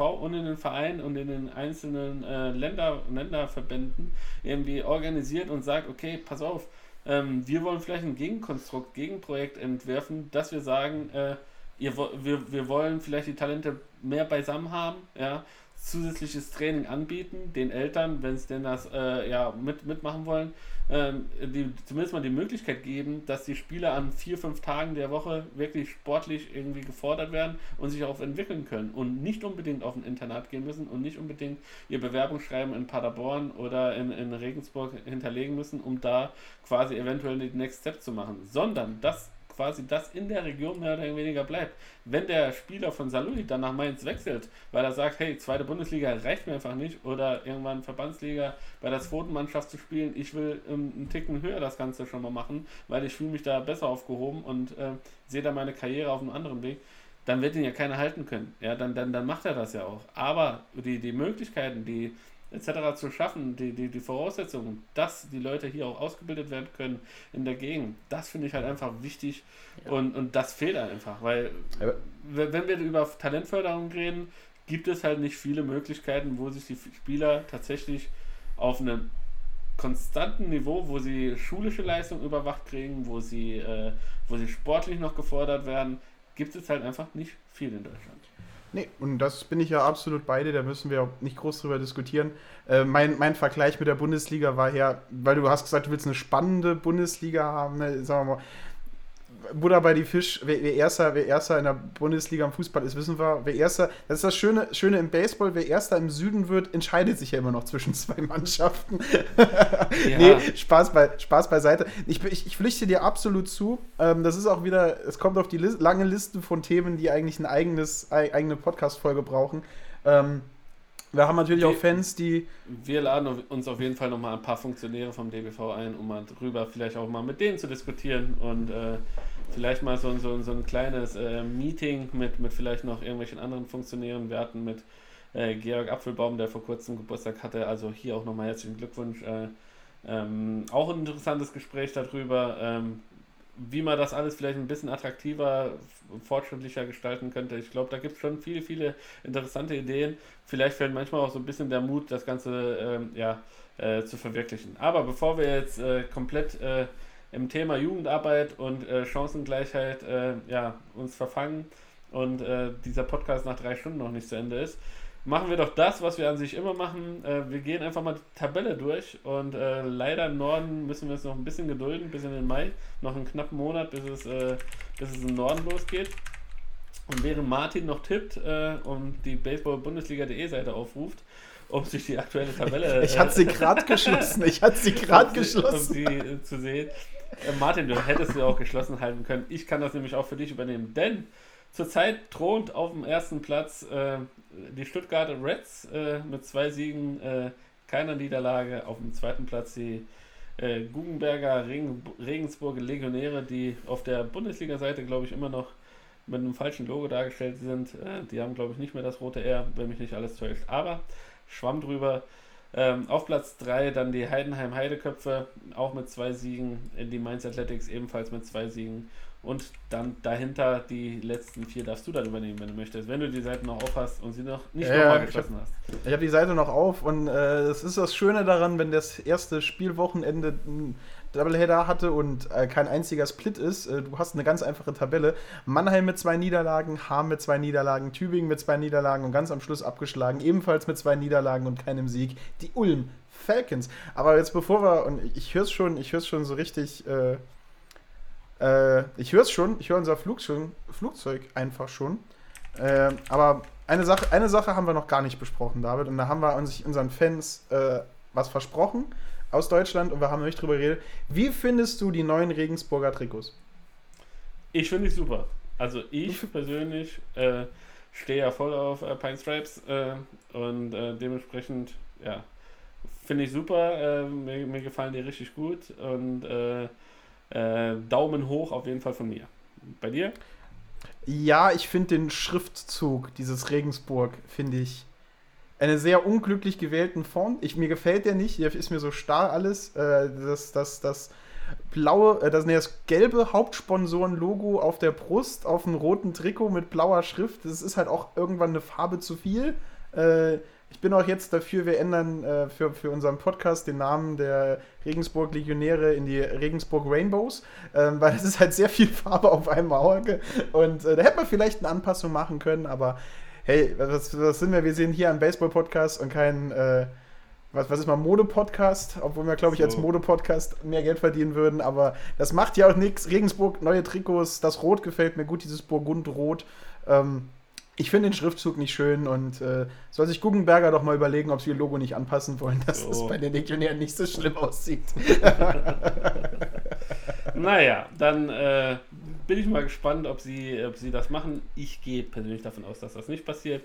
Ähm, dementsprechend, äh, ja, Martin, hast du schon unsere Sitze gebucht oder, oder wie sieht das aus? Fliegen wir jetzt nach Amerika? Ähm, können wir uns jetzt äh, der, der, der Opening, äh, dem Opening Weekend in der MLB widmen oder, oder müssen wir uns noch ein bisschen gedulden? Ja, also es wird halt leider kein, kein Flugzeug dieses Mal. Es ist ein Jucht, äh, ein Juchtsus, genau, ein Luxusdampfer. Also David, zieh deine Seemütze an Oh. und hörst es. Schu, schu, du, du. Das ist unser Ui. Schiff, das aus Hamburg ablenkt. Wir befinden uns nämlich beide heute in Hamburg und wir fahren jetzt los aus dem Wunder, über die wunderschönen Flüsse. Geht's jetzt, das ist ein Überseeschallflugzeugboot, was auch immer. Und wir sind zack in Amerika. Jesus. Jesus, mein Heiland. Äh, naja, Martin. Ähm, willkommen in Amerika und willkommen äh, zum Opening Day der MLB. Und wow, wow, wow, wow. Was, was zur Hölle war das? Ja, das war wirklich die ersten drei Tage Baseball in, äh, in der absoluten Reinstform. Es hat einfach ja, gekribbelt, gekratzt. Es war einfach wunderschön. Ich habe mir alle alle Spiele, wenn ich sie nicht geguckt habe, live geguckt habe, habe ich sie mir in den, in den Highlights, Reels etc. nochmal angeguckt. Wahnsinn, was da los war, Martin. Wahnsinn. Ja, man, äh, wir hätten nicht bei manchen Sachen genauer tippen können, bei anderen Sachen hätten wir nicht weiter weg sein können. Ne? Wenn man in die American League Central schaut, sieht man, dass Detroit auf Platz 1 ist, gefolgt von Kansas City. Und unsere bei drei getippten Mannschaften, die oben sind, stehen hinten dran. Aber nein, ähm, man muss einfach gestehen, es sind halt erstmal drei, alle Mannschaften haben drei, im höchsten Hals vier Spiele jetzt in dieser Sekunde unterm Gürtel. Ähm, man kann halt jetzt einfach noch nicht auf die ganze Saison schließen, denn ich glaube halt nicht, dass die Pittsburgh Pirates äh, tatsächlich auf dem zweiten Platz, ihr, äh, auf dem zweitletzten Platz ihrer National League Central sitzen werden. Ähm, ja, ich, also ist so viel, wo man drüber reden kann. Ne? Wir haben es ja schon im Teaser gesagt, Shohei Otani wird ein, wird ein vielleicht noch längeres Thema werden in der heutigen Folge. Äh, das Nicht-Dasein der Boston Red Sox Offensive ist eine sehr interessante Sache. Ähm, Und der Pitcher. Ja, teilweise. Ah Ja, mal, Teilweise. Nate, Nate, Nate, Nate Evaldi hat ganz gut vorgelegt. Ja. Das, erste Spiel, das erste Spiel hätte man Ja, gewinnen ja. können, hätte man, hätte man eine Offensive gehabt. Ja. Also Dirty Nate, Dirty Nate hat einen guten Job geliefert und auch Tanner. Hawk, Tanner Hawk hat als auch nicht als für so einen jungen Mann äh, so schlecht losgelegt.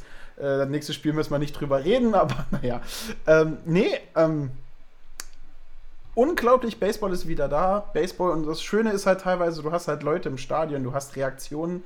Ähm, das Problem bei halbleeren Stadien oder ich glaube, ein Großteil ist noch mit 12% nur ausgelastet, ist, wenn du laute Leute drin hast, hörst du die besonders gut. Und meine Freundin hat sich schon beschwert, kann man den einen Kerl nicht rauswerfen, der die ganze Zeit über das, Feld drüber plört. Äh, also das Und war schon... warst du es, oder was? Nee, ja, ich war es. Von, vom, Boost, vom Boost nach Boston ist Boost Boston Berlin auch schon wieder ein B, ne? Ball, Baseball Boost Boston Berlin. Das ist schon, das ist hier. Guck mal, da haben wir doch unseren Hashtag. nee, ähm, tatsächlich, aber muss ich, muss ich sagen, also wenn man sich so gemütlich hin, hinsetzen will, es ist schon ein bisschen störend, wenn du halt nur so eine einzelne Quelle hast, die das halt die ganze Zeit nutzt, um halt tatsächlich den Stream auch ein bisschen zu nerven. Aber ähm, war Baseball und ich, auch, auch wenn Boston alle drei Spiele verloren hat, das müssen wir keinen erzählen, das hat wahrscheinlich schon jeder mitbekommen, und so wirklich auch keinerlei offensive Leistungen setzen konnte und einfach von Baltimore abgeschlachtet wurde, diesen Satz sage, tut mir schon weh, ähm, war es halt einfach mal wieder schön, Baseball zu sehen. Genau. Und ich würde sagen, wir machen es so, wie wir es die letzten Jahre, wollte ich schon fast sagen, immer gemacht haben. Wir gehen Es einfach. sind schon fast Jahre Ja, da. Martin. Wir machen das schon fast Jahre. Ja, zwei Jahre schon fast, tatsächlich. Ja. Ähm, ja, lass uns doch einfach mal über die von der American League East starten, wo es natürlich sehr, sehr weh tut, zurzeit auf die Tabelle zu sehen, auch wenn es nur eine Momentaufnahme ist. Daran halte ich mich ja immer fest. Äh, auf der anderen Seite, wenn es gut läuft, sage ich immer, ja, das ist hier State of the Art, wir gehen nach vorne. Und wenn es äh, schlecht läuft, sage ich, ja, ist ja nur eine Momentaufnahme. Wir haben ja noch ähm, ein, zwei, 159 Spiele vor uns und dementsprechend ähm, ja, kann noch alles passieren. Aber es ist so einiges passiert und äh, in der American League East führen die Baltimore Ravens mit drei Siegen und keiner Niederlage. Und die drei Siege haben sie bei uns um Boston Red Sox geholt. Du hast es gesagt, Nate äh, Valdi ähm, äh, hat einen guten Start gehabt, aber die Offense im ersten Spiel quasi überhaupt nicht vorhanden. Also, es ist auch schwer, es ist auch schwer äh, für eine Offense im Baseball loszulegen, wenn du eine komplette Linebacker-Truppe gegen dich hast, wie die Baltimore Ravens, die normalerweise zu spielen mitbringen. Es sind die Baltimore Orioles natürlich, Dave, nicht die Baltimore Ravens. Habe ich es Ravens gesagt? Du hast Ravens Oh mein gesagt. Oh mein wird, das, Gott. wird das jetzt äh, neben, äh, was ist es sonst, Kansas City, Texas? Kansas City. Und Kansas City. also werden, werden, wir nächst, werden wir nächstes Mal die Baltimore Ravens gegen die Kansas City Chiefs bei uns im Podcast besprechen. Vielleicht als Sonderfolge. Das Problem bei Baseball ist immer, dass der 1. April natürlich nicht mitten in der Saison wieder am Anfang. Äh, unsere ersten April-Gags äh, verlaufen sich deswegen immer. Nein, aber Baltimore hat überragend guten Baseball gespielt, hat äh, offensiv vor allen Dingen Zeichen gesetzt und 18 Runs gescored in ihren drei Spielen, ähm, was herausragend ist. Also ähm, sie haben wirklich sehr stark äh, auf, in Boston sich etabliert. Sie haben vor allen Dingen haben die Pitcher mit Change-ups unsere komplette, die komplette Offensive der Red Sox klein gehalten. Und ähm, das erste Spiel, muss ich zugeben, hätte man gewinnen können. Absolut, da haben einfach die Runs gefehlt. Die anderen beiden Spiele war Baltimore deutlich besser, als es Boston sein konnte. Das große Problem von Boston äh, ist das Problem, dass die jungen Wilden von Boston vielleicht noch zwei, drei Seasons zu jung sind. Haben wir ja am Anfang auch schon gesagt. Also ein, ein Bobby Dahlbeck ist natürlich der große Star im Springtraining, wenn die Pitcher noch nicht so anfangen, bösartig zu werfen oder wenn ihn noch keiner so auf der Liste hat. Aber ich glaube, der Mann steht immer noch 0 zu 0 für 9, 0 für 12 und acht Stück davon Strikeouts. Also da fehlt halt einfach nur ein bisschen die Disziplin und ein bisschen das Auge, die Bälle in der, in der höchsten Liga zu sehen. Ähm, aber Baltimore in drei Spielen deutlich besser als Boston, muss man hier auch zugeben. Boston hat absolut eingeschlafen in der Offensive. Müssen sie was tun. Das Pitching gefällt mir ein bisschen besser. Die Bench ist zwar noch nicht immer existent, aber was soll's, ähm, wenn alle Leute mal wieder zurückkommen und die Offensive mal wieder wach wird. JD Martinez hat einen sehr guten Start geliefert. Fehlt zwar noch ein bisschen die, die Home Run Power, kommt das vielleicht von ein bisschen von den schwereren Bällen an dieser Stelle, aber ähm, war, wenn er am Schlag war, eigentlich sehr gut. Hat auch, glaube ich, zurzeit einen richtig guten Average, das werde ich gleich noch rausfinden. Aber Baltimore um einiges besser. Hast du Tampa Bay verfolgt? Ähm, bevor wir zu Tampa Bay gehen, ähm, bleiben wir noch mal kurz bei Orioles, denn Trey Mancini, letztes Jahr hat er noch den äh, verpasst die Saison aufgrund von Darmkrebs, ist jetzt wieder genesen, ähm, ready to, to, to, to, ja, to compete, wie man so schön sagt. Und ja, ähm, wurde, wurde, wurde auch äh, herzlich willkommen von den, von den Red Sox-Fans. Also auch immer wieder schön zu sehen, dass äh, Leute nach einer schweren Erkrankung tatsächlich ihren Profisport weiterhin ausüben können und äh, alles nochmal Vollgas geben. Hat auch ziemlich gut gespielt in den Spielen, besonders, äh, glaube gestern ähm, hat er ein paar schöne Hits gehabt. Und äh, ja, Baltimore, äh, Tampa Bay, ähm, tatsächlich habe ich verfolgt und äh, was ich gesehen habe, äh, war Tyler Glessner und mein Gott, dieser Junge, das könnte vielleicht auch ein kommender Cy, äh, Cy Young Award-Winner sein, oder wie siehst du das, Martin? Ja, Glasnow vor allen Dingen hat eine sehr gute Leistung gezeigt in seinem Spiel. Aber wenn wir bei Tampa Bay sind, äh, haben wir gegen Detroit gespielt, wenn ich das richtig Nein, im Kopf habe. nein, nein, nein, nein, Nein, Detroit hat gegen, äh, Detroit hat gegen äh, Ah. Cleveland Indians gespielt. Ich muss mich entschuldigen, ich war noch beim, ich, ich war, ich war am Springtraining äh, gerade und habe die Spiele da gerade Äh. geschaut. Ja, ist ja alles, ist das erste Podcast der neuen Season sozusagen, kann man sich ja sowas erlauben. Nee, Tampa Bay, äh, starke Mannschaft, gut gespielt, Offensive ist da, haben nicht so viele äh, Runs gescored, wie sie Runs erlaubt haben, haben zwei Siege und eine Niederlage. Ähm, ich habe von den Spielen nicht so viel mitbekommen, muss ich leider sagen. Ähm, ich musste meine Zeit halt aufteilen und da habe ich mir die Bundesliga halt ein bisschen zu Herzen genommen und dafür so viel zu gucken. Äh, habe aber ein paar Highlight-Plays gesehen und ich bin auf derselben Seite wie du, wenn Klesno so weiter pitcht, äh, dann wird man den Namen Blake Snell in Tampa Bay schnell vergessen. Ja, und äh, ihr kurzer, kurzer, kurzer, äh, kurzes äh, Shoutout an Martin, der wird demnächst auch einen neuen Podcast veröffentlichen und zwar über Wrestling. Also da gibt es demnächst auch neue News. Die Zeit hat er nämlich anscheinend sich ein paar Highlights anzugucken von den wundervollen Spiel der Tampa Bay Rays gegen die Miami Marlins. Äh, ähm, zu den Miami Marlins kommen wir nämlich später. Ähm, äh, ja, hätte er vielleicht besser gemacht, denn das waren wirklich Hammerspiele, hat richtig Spaß gemacht zuzugucken und äh, gab da auch äh, ja, einen Spieler bei den Marlins, der äh, sehr herausgestochen hat. Und ähm, ja, von den, von den Tampa Bay Rays äh, gehen wir doch zu unseren Lieblingsfreundinnen äh, in die Bronx, zu den Yankees. Und da muss man sagen, ist ein Mann äh, wieder irgendwie fit und, und hat richtig Lust. Gary Sanchez, Martin. Ja, Gary Sanchez fängt immer zu Beginn der Saison gut an und man denkt sich immer, oh, wenn Gary Sanchez so weitermacht, dann wird er ein richtig gefährlicher Spieler. Aber halt in der Hälfte der Saison fällt Gary Sanchez dann wieder auf, dass er ganz gut viel Geld verdient hat und dass er vielleicht die Bälle doch nicht mehr so festhalten muss. Und äh, ja, nee, zwei Home Runs in, in drei Spielen zu schlagen ist schon gut. Drei RBIs, einmal gewalkt, ein einziges Mal nur Strikeout gegangen. Und ich glaube halt, das ist eine Sache, die sollte sich Aaron Hicks und äh, Gio Oshia vielleicht von ihm abschauen. Denn ähm, Sanchez ist richtig gut reingekommen. Ähm, hat zwar nur ein 273er Average, aber ähm, die sind halt nicht Strikeout Average. Die sind halt den Ball nicht richtig getroffen. Wir haben es ja schon im Vorfeld gesagt, der Ball ist ein bisschen schwerer. Vielleicht ist ein Ding, das doch noch ein Home Run ist, nur ein Pop-Up und alles. Ähm, das, das, Gute, das Gute an den Yankees ist, dass sie auch nur einen Sieg haben und nicht so weit nach vorne gegangen sind. Also ein Sieg und die Red Sox stehen gleich mit den Yankees so ein bisschen. Ähm, Yankees richtig stark, wie man es halt gewohnt ist, komplett durchgehend. Das Pitching hat vor allen Dingen wieder in den Spielen, wo es vorhanden war, gut ausgesehen. Also ähm, Corey Kluber hat einen ganz guten Start gemacht. Garrett Cole hat ein bisschen äh, Garrett Cole hat ein bisschen gestruggelt mit einem 338er Average, hat auch keinen Win dafür bekommen. Und äh, Domingo German ist der einzige von dem ganzen Pitching-Staff, der ein bisschen sehr enttäuscht hat. Aber ich glaube, das sind halt auch einfach nur Momentaufnahmen, weil du hast noch nicht genug Spiele unten drunter, dass die Statistiken richtig durchgehen. Ähm, wie hast du die Yankees empfunden? Ähm, war an sich für mich das Highlight-Spiel oder die Highlight-Spiele dieses Wochenendes, glaube ich, Toronto gegen, äh, gegen die Yankees. Ähm, Habe ich mir äh, ein halbes Spiel so ein bisschen angeguckt, gerade das, äh, wo es dann äh, zum, zum Ende hin äh, nochmal spannend wurde, äh, habe ich leider schon wieder umgeschaltet. Ähm, ja, ähm, Offense lässt noch zu wünschen übrig für diese Power Offense, die sie nun mal haben.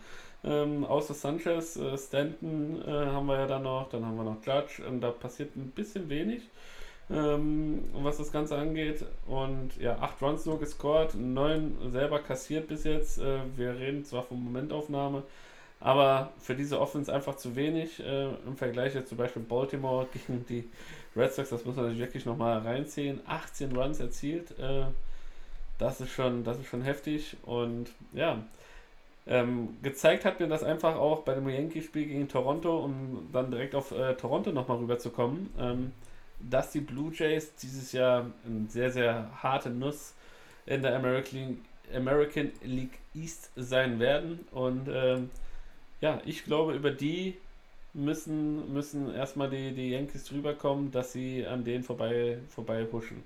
Weil das wird, das wird auf jeden Fall, das wird auf jeden Fall noch ein richtig, richtig äh, schwerer Stein, den sie da zur Seite schieben müssen, die Yankees. Vor allem mit einem Vlad Guerrero Jr., der äh, ja wie ich schon letzte Woche erwähnt habe, äh, scheinbar, keine Ahnung, äh, er 30 Kilo abgespeckt hat oder Muskelmasse hinzugelegt hat. Und auch jetzt in dem Spiel, ähm, was hat er gehauen? Äh, ja, in der Hälfte, in der Hälfte seiner Plate Appearances hat er auf jeden Fall ähm, er, er eine Base erreicht und hat einen Home Run gehauen. Und ja, das ist das, ist das Erschreckende für die Gegner ist, der Junge ist erst 22 geworden. Also gerade mal zu Beginn seiner langen und hoffentlich erfolgreichen und gesunden Karriere, da kann auf jeden Fall noch einiges auf uns zukommen. Genau, aber ähm, es ist ja das, es ist unsere erste Momentaufnahme und es ist vor allen Dingen der Hype, äh, dass man wieder Baseball spielen kann, vor allem Baseball mit Fans. Ähm, Yankee Stadion war natürlich auch, glaube ich, 12 oder 15 Prozent äh, ausgelastet. Ähm, da, da, ist halt auch wieder ein bisschen mehr Gefühl dabei, als das, was du die ganze Covid-Saison 2020 hinter dir hattest. Ähm, aber es ist halt vor allen Dingen schön. Es ist schön und äh, was schön auch ist, ist, dass wir in der American League Central so absolut keine Ahnung hatten, was, wie, wie wir getippt haben und nichts so funktioniert hat, wie wir gedacht haben. Wir überspringen Boston. Aber über Boston haben wir schon genug geredet. Es fehlt halt am Pitching und am Hitting. Das kommt in zwei, drei Jahren, wenn die Jungs erwachsen sind, äh, dann, dann sehen aber wir das ein bisschen besser aus. Eins muss ich noch sagen: an Lächerlichkeit nicht zu überbieten. Hier dein Schatzi-Spazi mit der 99 Also sitzt er da mit einer Full-Face-Maske, ja, als wenn es da, keine Ahnung, minus 80 Grad wären äh, und geht da an den Schlag. Äh, ganz, ganz schlimm. Also ganz, ganz schlimm. Ähm, ich kann mir sowas einfach nicht angucken und äh, ein weiterer Minuspunkt für diesen jungen Herrn. Ja, ich muss, halt, ich muss halt sagen, mir geht halt Raphael Devers ein bisschen mehr auf den äh, Senkel. Die Errors, die der junge Mann jetzt schon gesammelt hat, ist, ist schon wieder sehr, sehr, sehr stark. Ähm, ich, ich, weiß, ich, ich weiß, dass Bobby Dahlbeck auch dritte Base spielen kann. Ich weiß nicht, warum man die beiden nicht einfach tauscht. Dann kann Devers nicht so viele Errors machen, die äh, zu zwei Runs führen in einem Inning, wo der Pitcher eigentlich schon draußen ist. Wenn er den Ball halt einfach normal fielden würde, an die Eins werfen würde. Ähm, ja, wenn Alex Verdugo drei Home Runs gehauen hätte, würden wir jetzt nicht mehr hier sitzen und über die Face Mask reden. Ist halt einfach nicht passiert. Wenn die Jungs Leistung bringen, dann, ähm, dann ist es okay. Aber das fehlt halt eigentlich noch. Die einzige Person, die wirklich konstant zurzeit Leistung bringt, ist halt JD Martinez. 500er Average, äh, ein Home Run, drei RBIs. Der sieht den Ball halt einfach gut. Bei 12, äh, also mit am meisten Plate Appearance halt auch einfach der beste Hitter der Red Sox.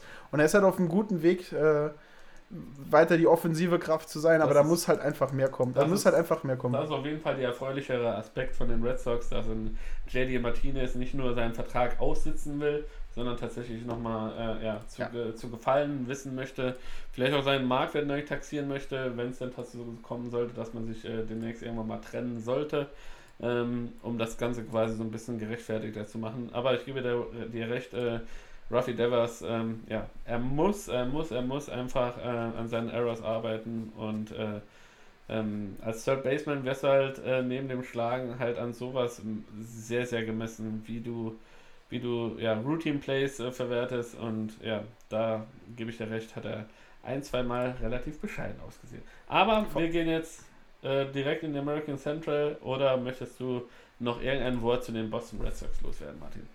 Nee, aber ich denke halt auch, das ist eine Mannschaft, wenn die warm geworden wird, wenn das Wetter in Boston ein bisschen wärmer ist, dann, dann wird das auch ein bisschen besser aussehen. Ich meine, Kike Hernandez hat als auch absolut unter seinen Leistungen gespielt. Äh, dafür ist er nicht eingekauft worden. Denke halt einfach, wenn die Mannschaft wach wird, wird es vielleicht noch ein bisschen interessant, aber ich glaube, die Mannschaft ist noch ein bisschen zu jung, um in die Playoffs reinzukommen. Da, da, da sehe ich. Also, er, da, er, er nimmt das böse Wort mit P noch in den Mund. Ah, ja, ja, ja, ja okay. Ja, ich, ich, Martin ich halt ist ein Optimist, für den ist das Glas immer dreiviertel voll und nicht halb leer. Das ist schön. Aber und Martin ist auch Statistiker und sieht halt einfach, dass der, dass der Durchschnitt äh, halt einfach nicht da ist. Sehr schön. Martin ist Statistiker und er sieht, dass der Durchschnitt nicht da ist. Das ist ja. meine Aussage. Ich glaube, das wird, das wird äh, der Spoiler für die nächste Folge. Äh, das ist der Spoiler für die nächste Folge. Äh, das, ich, muss ich, ich kann mir das nicht merken, Martin. Ich muss das gleich aufschreiben. Martin ist Statistiker und er sieht einfach, dass der Durchschnitt nicht da ist. Sehr schöne, sehr schöne Note von diesem Podcast. Was, wenn etwas von diesem Podcast überbleibt, dann diese, dieser eine Satz. Und jetzt aber wirklich ab in die American League Central und ähm, ja, du hast es gerade eben gesagt, die Detroit Tigers, so meine, meine heimliche zweite, dritte Liebe, ähm, mit der ich auch so ein bisschen verbandelt äh, war, schon zu Beginn der Baseball-Leidenschaft, wo ich zu Baseball gekommen bin. Und da muss man sagen, da fragt man sich, äh, bei Regen wird immer abgebrochen, ja, und wenn ein Blizzard kommt, darf Baseball gespielt werden. Erklär mir das mal, Martin. Wie, kann, wie zur Hölle kann das denn passieren? Ja, Regen ist nass und fällt vom Himmel und äh, Schnee ist weiß und fällt vom Himmel. Aber okay. ich kann es dir, ich kann's dir nicht Aber sagen. Aber Hammer, oder? Äh, also ich, diese Bilder, die wir da in Detroit gesehen haben, wo und, Miguel und, Cabrera den Home Run gehauen hat, den er ja. selber nicht gesehen hat, dass er ihn gehauen hat, weil, weil, weil zu viel Weiß im Himmel war und er den Ball einfach nicht mehr sehen konnte und er gedacht hat, er hat äh, einfach nur einen, einen, einen, einen Flyball gehauen und äh, kann mit, mit äh, Ach und Krach noch die Second Base erreichen und slide dann Second Base und kriegt dann gesagt, Junge, das Ding ist über den Zaun, du kannst äh, locker zu Ende joggen. Ähm, das war schon für mich die Szene an sich des ersten Spieltags. Ja, es, mich hat so ein bisschen, mich hat so ein bisschen daran erinnert, wenn, wenn ähm, Kunst die Realität parodiert dann und, und nicht irgendwann die Realität ansetzt. Äh, ich musste halt sofort an Moneyball denken. Da gibt es diese Szene, wenn sie im, im Videoraum sitzen und sich den, den, ja. den einen Spieler anschauen, ne, der, schlägt und er, er, nimmt den Turn, um an zwei zu laufen und fällt hin und das ist das Schlimmste, was passieren könnte. Dabei hat er gar nicht gemerkt, dass er einen Home Run geworfen hat. Also Miggy Cabrera ist natürlich ein älterer Spieler und ist jetzt auch nicht mehr so bekannt dafür, dass er die Doubles turnt und anstatt dann schön in die Second, aber schön reingeslidet. Ne? Das war halt schon wirklich so ein effektiver Slide, das war schon so ein Kampfslide. Ähm, halt dann einen Home Run zu hauen in diesem Schneegestöber und die Bilder sind halt auch einfach schön. Also jeder, der MLB TV kennt, kennt diese un unsäglichen äh, MLB TV Highlights zwischen jedem Inning, wo du, glaube ich, wenn du ein Spiel Ja. an einem Tag guckst, dasselbe Highlight 250 Mal siehst. Ja. Und ich sag's, ich sag's, für 2022 werden wir diesen Home Run öfter sehen. Also, also schaut euch noch nicht gesund, schaut euch noch nicht satt an diesem einen Home Run. Äh, ihr werdet ihn noch öfter sehen. Aber nein, Detroit gegen Cleveland. Cleveland haben wir beide in unseren Top Ten Listen gehabt, auch ziemlich weit oben, wenn ich mich recht erinnere. Von der, von der Stärke her eine der, der Top-Mannschaften für uns. Ähm, 2 zu 1 schlägt Detroit Cleveland in ihrem ersten Aufeinandertreffen. Natürlich, die Saison ist noch jung und das ist eine Momentaufnahme und alles, aber ist schon ein bisschen überraschend, oder? Ähm, überraschend, ja. Ähm, dazu muss man sagen, dass einfach diese die Starting Pitching, Pitching Rotation der Tigers einfach unfassbar gut war. Die hatten äh, 16 Innings äh, mit ihren Starters äh, gegen, die, gegen die Cleveland Indians und haben nur drei Runs zugelassen, was einfach zeigt, jo, äh, die Jungs, die, die haben richtig Bock und äh, ich glaube, das ist genau das, was wir auch letzte Woche ein bisschen besprochen hatten. Und dass du einfach, äh, ähm, ja, du als Mannschaft denkst ja, okay, jeder gibt einen Scheiß auf uns, ja, dann zeigen wir mal aber richtig, äh, wo es lang geht. Und äh, dementsprechend ja, haben sie es dann einfach äh, ja, so durchge durchgeboxt und auch äh, so gemacht.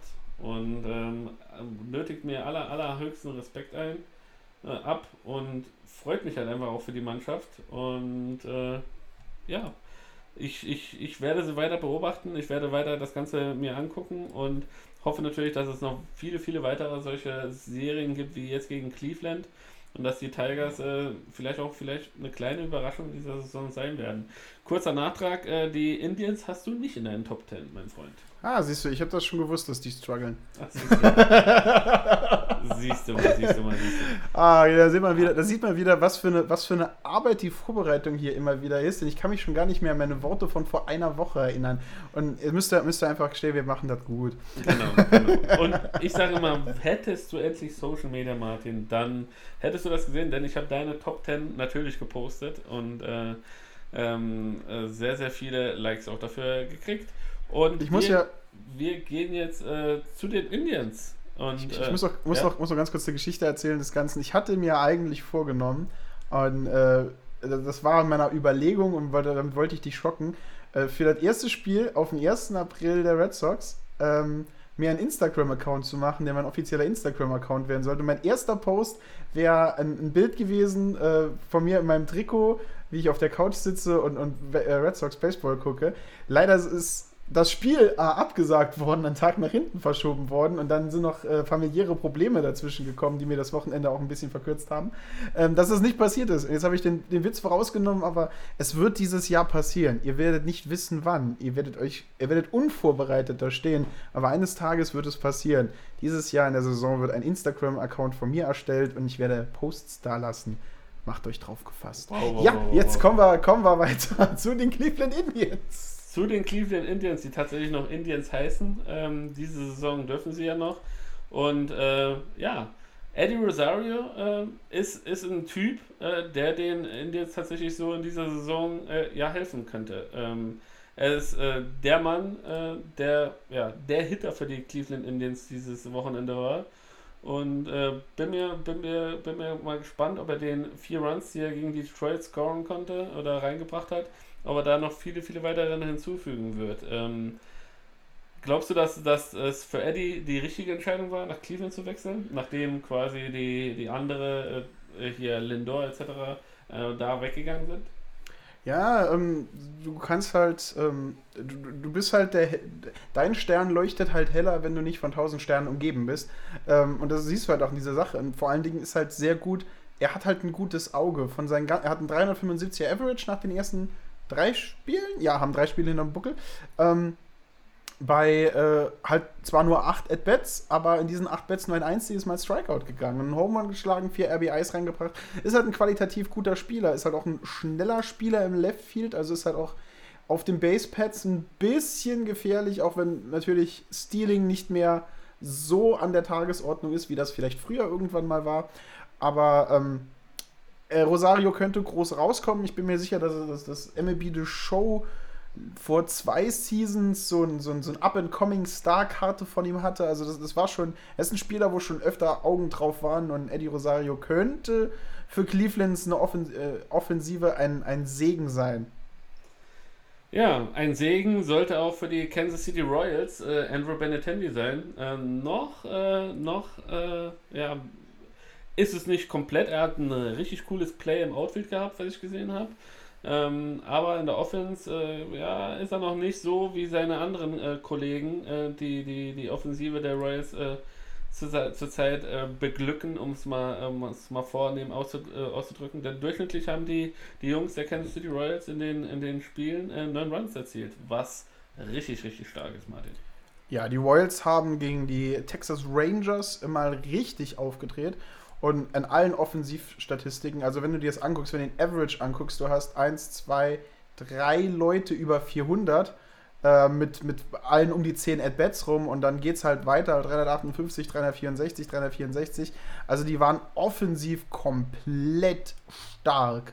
Du hast einen Whit Merrifield, der wahrscheinlich den Saisonstart seines Lebens mit Michael A. Taylor zusammen hat, weil die beiden haben absolut die haben absolut identische Statistiken. Drei Spiele jeder, 13 At-Bats jeder, vier Runs jeder, sechs Hits jeder, jeder ein Double, jeder zwei Home Runs, jeder sechs RBIs und jeder einmal Strikeout gegangen.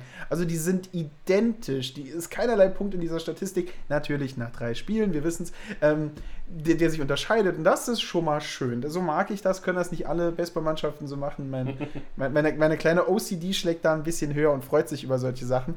Nee, also die komplette Offensive der Nicht-Chief der Royals äh, hat in diesen ersten drei Spielen gezeigt, was sie können. Und wenn sie dieses Tempo beibehalten, dann sind sie tatsächlich ein richtig, richtig starkes Team und könnten einige, einige Leute überraschen. Ja, einige Leute überraschen, wollen natürlich auch die Twins. Sie wollen das, was sie die letzten zwei Jahre immer erreicht haben, dass sie in die Playoffs gekommen sind, dieses Jahr veredeln, indem sie nochmal eine Stufe weitergehen und vielleicht auch endlich mal ihr erstes Playoff-Spiel seit unzähligen Jahren gewinnen.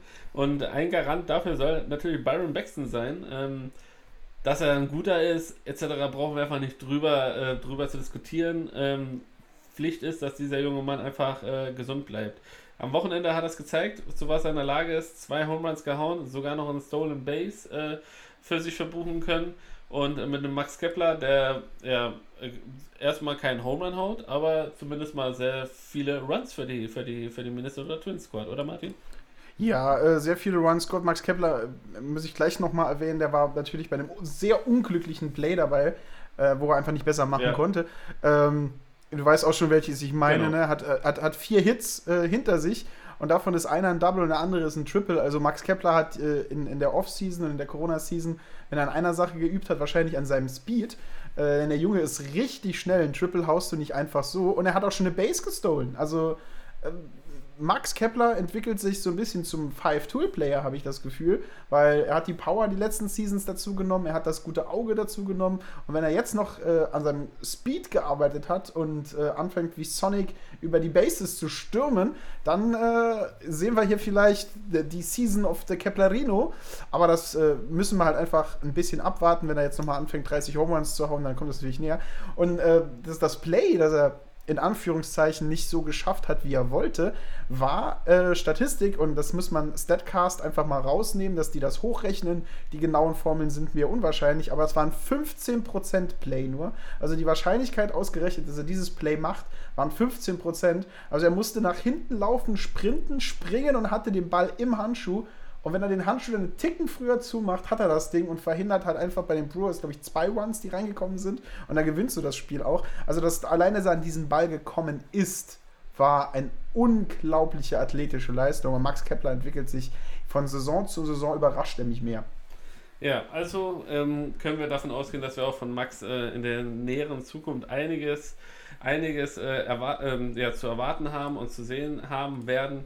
Und äh, die Twins, äh, glaubst du, dass sie dieses Jahr auch tatsächlich so ein Contender wieder um die Playoffs sein können? Äh, das ist natürlich ein bisschen früh. Ähm, natürlich kann ich mir davon ausgehen, dass wenn es nicht für den Sieg in der American League Central, Central reicht, dann ist eine Wildcard natürlich immer ein Slot für die Twins. Ähm, ist jetzt nämlich für mich halt einfach nach drei Spielen ein bisschen zu früh, da jetzt irgendwas zu sagen zu können. Es ist halt vor allen Dingen, weil diese ganze American League Central nach diesen drei Spielen ein bisschen auf dem Kopf steht mit Cleveland und White Sox ganz unten und Kansas City und Detroit ganz oben, ist es schwer zu sagen, aber natürlich, es ist alles möglich für diese Jungs und ich könnte mir vorstellen, dass sie halt auch die AL Central dieses Jahr gewinnen. Ja, und dann kommen wir von den Minnesota Twins äh, in die Windy City nach Chicago zu den White Sox.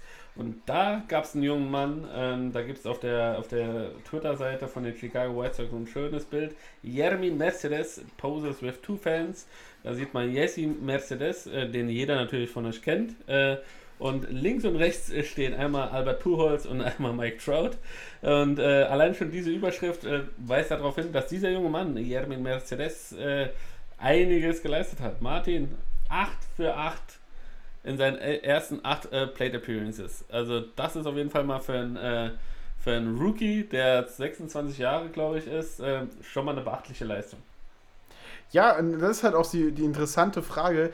Ähm, das, das, klingt jetzt total überraschend für mich und ich habe halt auch nachgeguckt, äh, wo kommt der Mann her? Wie ist das Ganze? Wie wirst du denn DH-Rookie?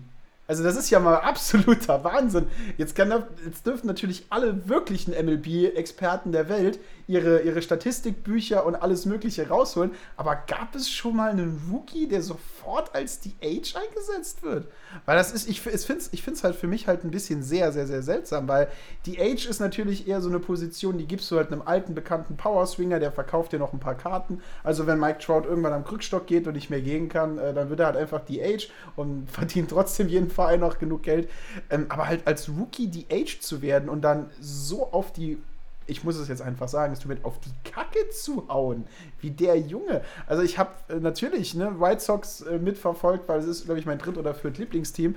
Und vor allen Dingen halt äh, Shortstop Tim Anderson und First Baseman José Abreu waren die Leute, auf die ich mich gefreut habe. Aber als dann Jeremy Mercedes ist ja wunderbar, ne? ist, ja, ist ja deutsche Qualität der Nachname, äh, hier, hier so aufgedreht hat. Also der könnten, wenn die Spieler, also wenn die gegnerischen Mannschaften nicht anfangen, auf dem aufzupassen, haben wir sehr, sehr, sehr wahrscheinlich einen Rookie of the Year Candidate da. Ja, Rookie of the Year Candidate war Tony La Russa, der Coach äh, der, der, der, der White Sox, äh, der alte Hase, der auf jeden Fall ja, ein Hall of Famer ist. Ähm, ähm, hat sich aber so, so so, so, so einen kleinen Lapsus äh, erlaubt, wenn man so sagen kann. Der ist ja ein äh, etwas betagter Herr, will man sagen. Und ähm, ja, hat sich so ein bisschen ver, vergaloppiert, als er nicht genau wusste, wie viel Zeit er denn hat, um, äh, um eine Challenge-Call äh, zu machen, um Albert Pujols zu, zu walken. Ja, er hat das mehr oder weniger so mit der Zeit äh, in, in, Angriff genommen, so als wenn es 2011 wäre. Nein, äh, da gibt es wohl eine kleine Regeländerung, äh, die ihm wohl entgangen ist. Also auch dieser äh, junge Mann, möchte man fast sagen, äh, muss da ein bisschen Nachhilfe leisten und ja, die Regelkunde ein bisschen besser studieren. Ähm, er war eh so ein bisschen, bisschen, ja, die Leute waren sehr überrascht, dass man ihn als äh, Head Coach äh, oder als Manager äh, geholt hat äh, für die White Sox und ähm, sich nicht vielleicht für einen anderen Coach entschieden hat. Siehst du das genauso skeptisch äh, oder du jetzt als äh, Fan der White Sox, als viertliebste Mannschaft, hättest du dir vielleicht einen anderen Head Coach da gewünscht? David, ich habe mich mit dem Head Coach der White Sox, muss ich jetzt einfach gestehen, ich muss es jetzt einfach gestehen, Head Coach ist so eine Sache, das ist dein Bereich. Du kommst mir auch jedes Jahr mit der Frage, wer ist denn deiner Meinung nach Manager des Jahres? Und ich schaue dich immer wieder an und sage, geh mal den komischen, den, den komischen äh, Trophäe da immer noch weiter. Also, ich, natürlich sind Head Coaches, Trainer in allen Sportarten wirklich wichtig.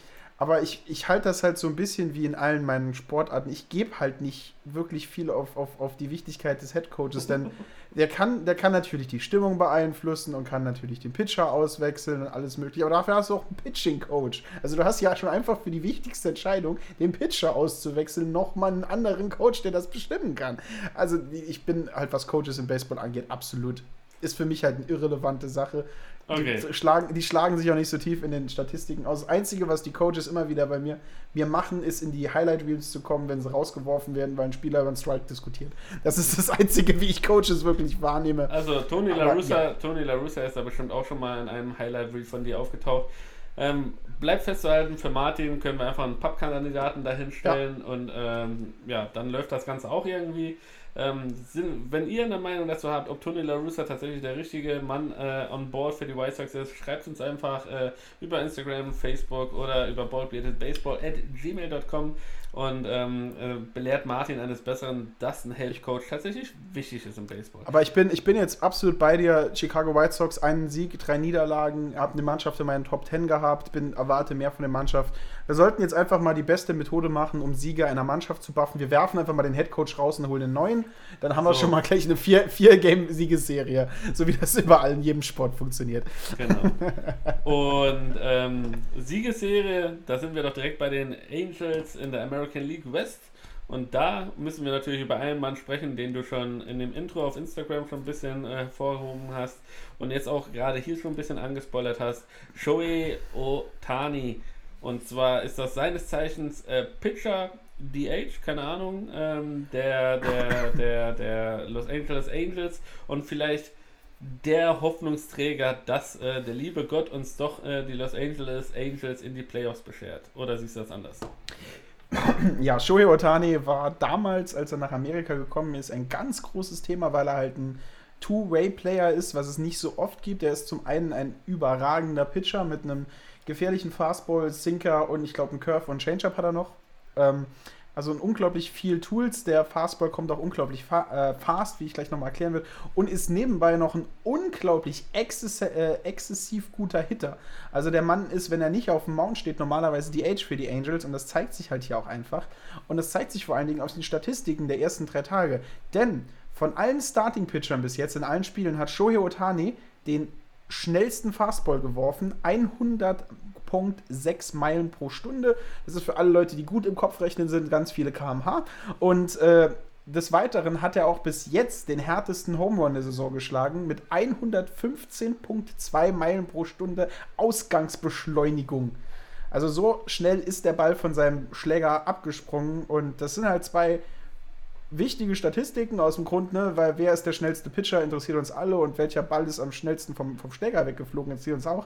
Und wenn das halt kombiniert auf einer Person ist, dann, äh, dann, dann, dann schlägt das natürlich seine Wellen, dann, dann kommen äh, Statistiker wie ich natürlich auf meine Kosten und freuen sich drauf und hoffen halt einfach, und da hoffen wir einfach mal ein bisschen länger damit und, und äh, hoffen und beten, dass die Angels einfach mal dabei bleiben, dass der Mann halt einfach gesund bleibt. Denn das ist sein großes Problem, die Gesundheit.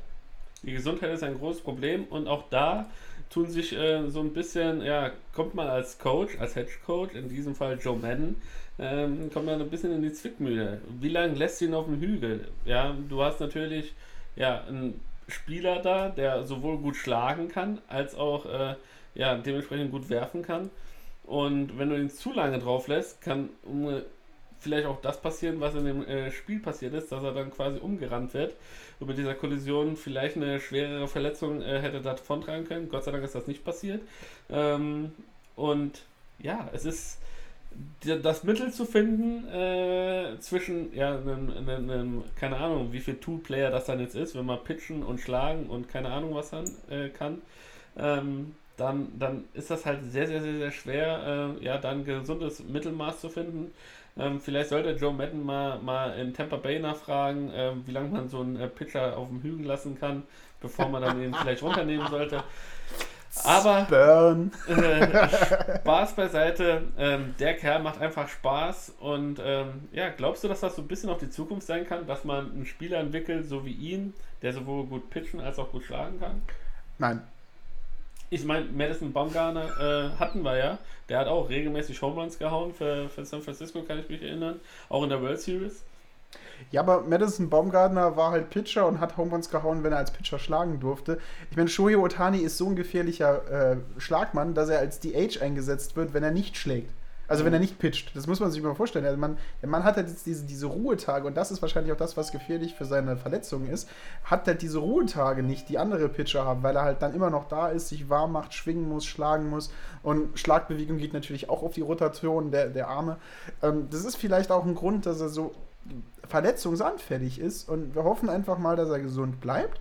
Aber ich glaube halt auch nicht, dass dieser Two-Way-Player die Zukunft ist, weil ähm, In, in der MLB wird das ja sowieso ganz anders da gemacht. Ne? Da, da wirst du Pitcher und dann kommst du, nachdem du im, im Double und Triple A bist, kommst du ins Pitcherlager. Und wenn du nicht in der National League spielst, siehst du sowieso nie wieder einen Schläger in deiner Hand. Äh, in Japan ist das natürlich ein bisschen anders. Also ich glaube, wenn wenn nochmal jemand so hoch kommt wie Shohei Otani, der gefährlich am Schlag ist, ungefährlich im Pitching ist, dann wird das tatsächlich eher ein, ein ausländischer Spieler sein, weil die MLB ein bisschen ein, fest eingefahren ist in ihrer Tradition, dass ein Pitcher nicht wirklich schlagen muss, außer vielleicht mit dem Band legen oder ein, ein Matt Bum oder ein, ein Dick Rom oder so, jemand, der auch mal einen Ball raushauen kann. Ähm, aber ich glaube halt einfach nicht, dass das die Zukunft ist. Es sind Ausnahmetalente, ähm, die so selten sind wie ein Mike Trout. Und ich glaube halt nicht, dass, dass wir da sehr viele noch mehr sehen werden. Ja, ähm, Vorteil natürlich jetzt hier, oder die Zwickmühle hier ist natürlich in der American League gibt es ja den DH. Ähm, da äh, muss quasi der Pitcher nicht unbedingt schlagen. Äh, anders als zurzeit noch in der National League. Ähm, wäre da eventuell da eine Le Regelanpassung sinnvoll, dass man sagt, überall wie letztes Jahr den Universal DH in beiden Ligen? Ja, ähm, das ist halt immer, je nachdem, wen du fragst. Ne? Also wenn du jetzt Verfechter davon sind, dass alle neuen Spieler auf dem Feld auch schlagen sollen, ähm, dann bist du dir sicher, dass das vielleicht ein Universal DH nicht zu haben oder gar keinen DH mehr zu haben, vielleicht dem Sport besser tun würde.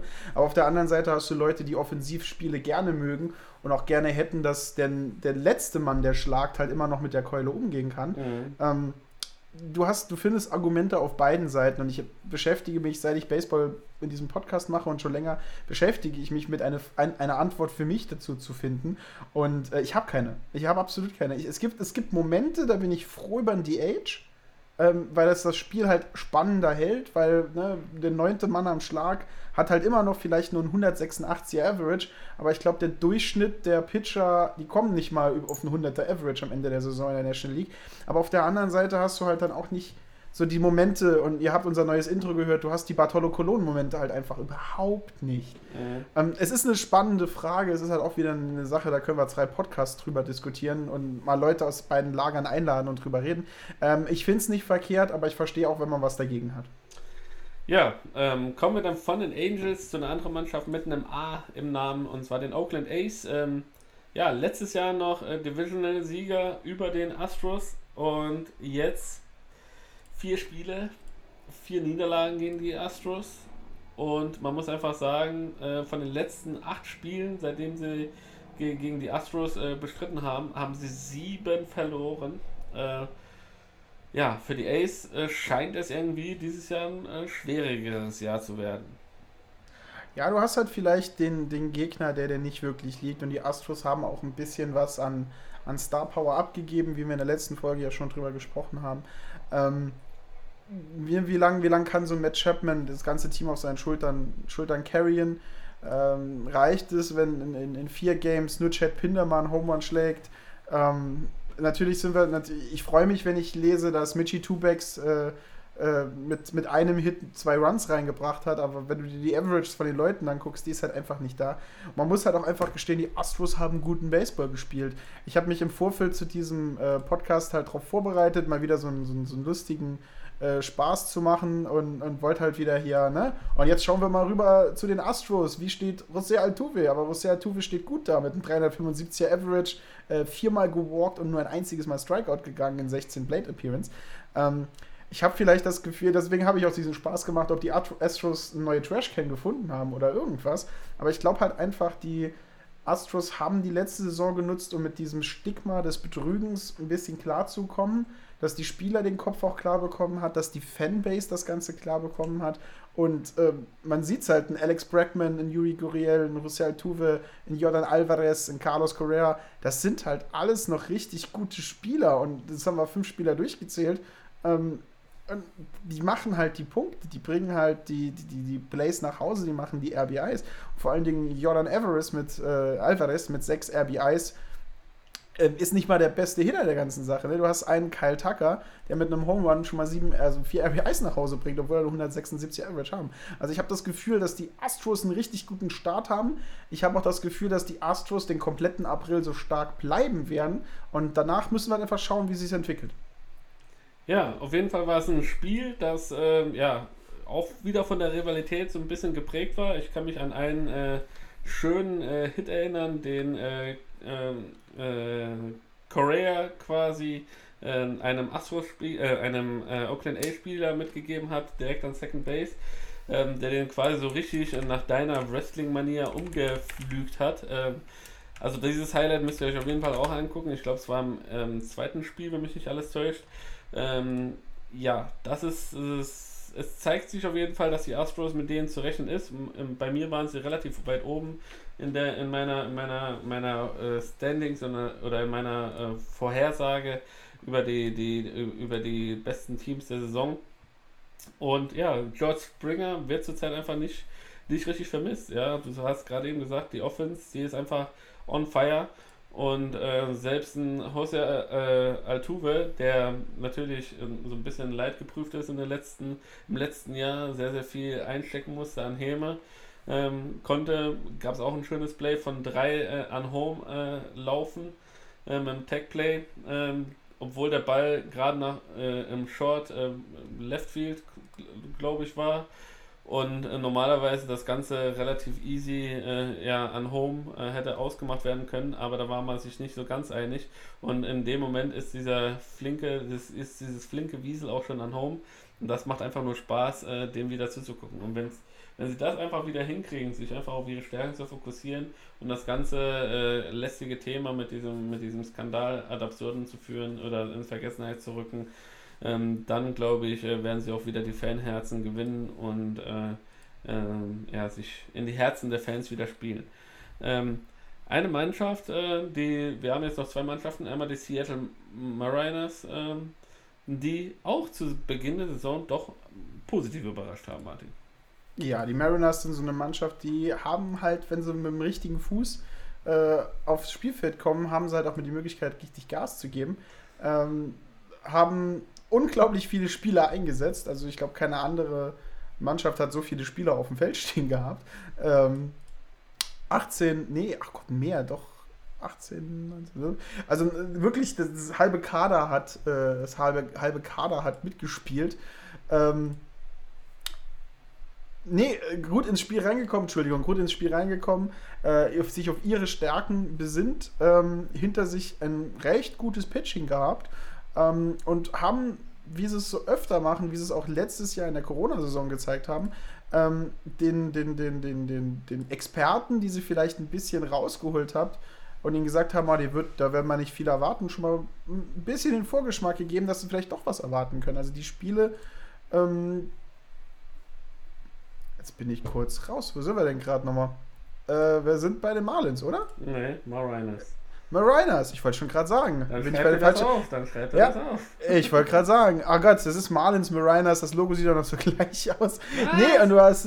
Ja, ist ein M.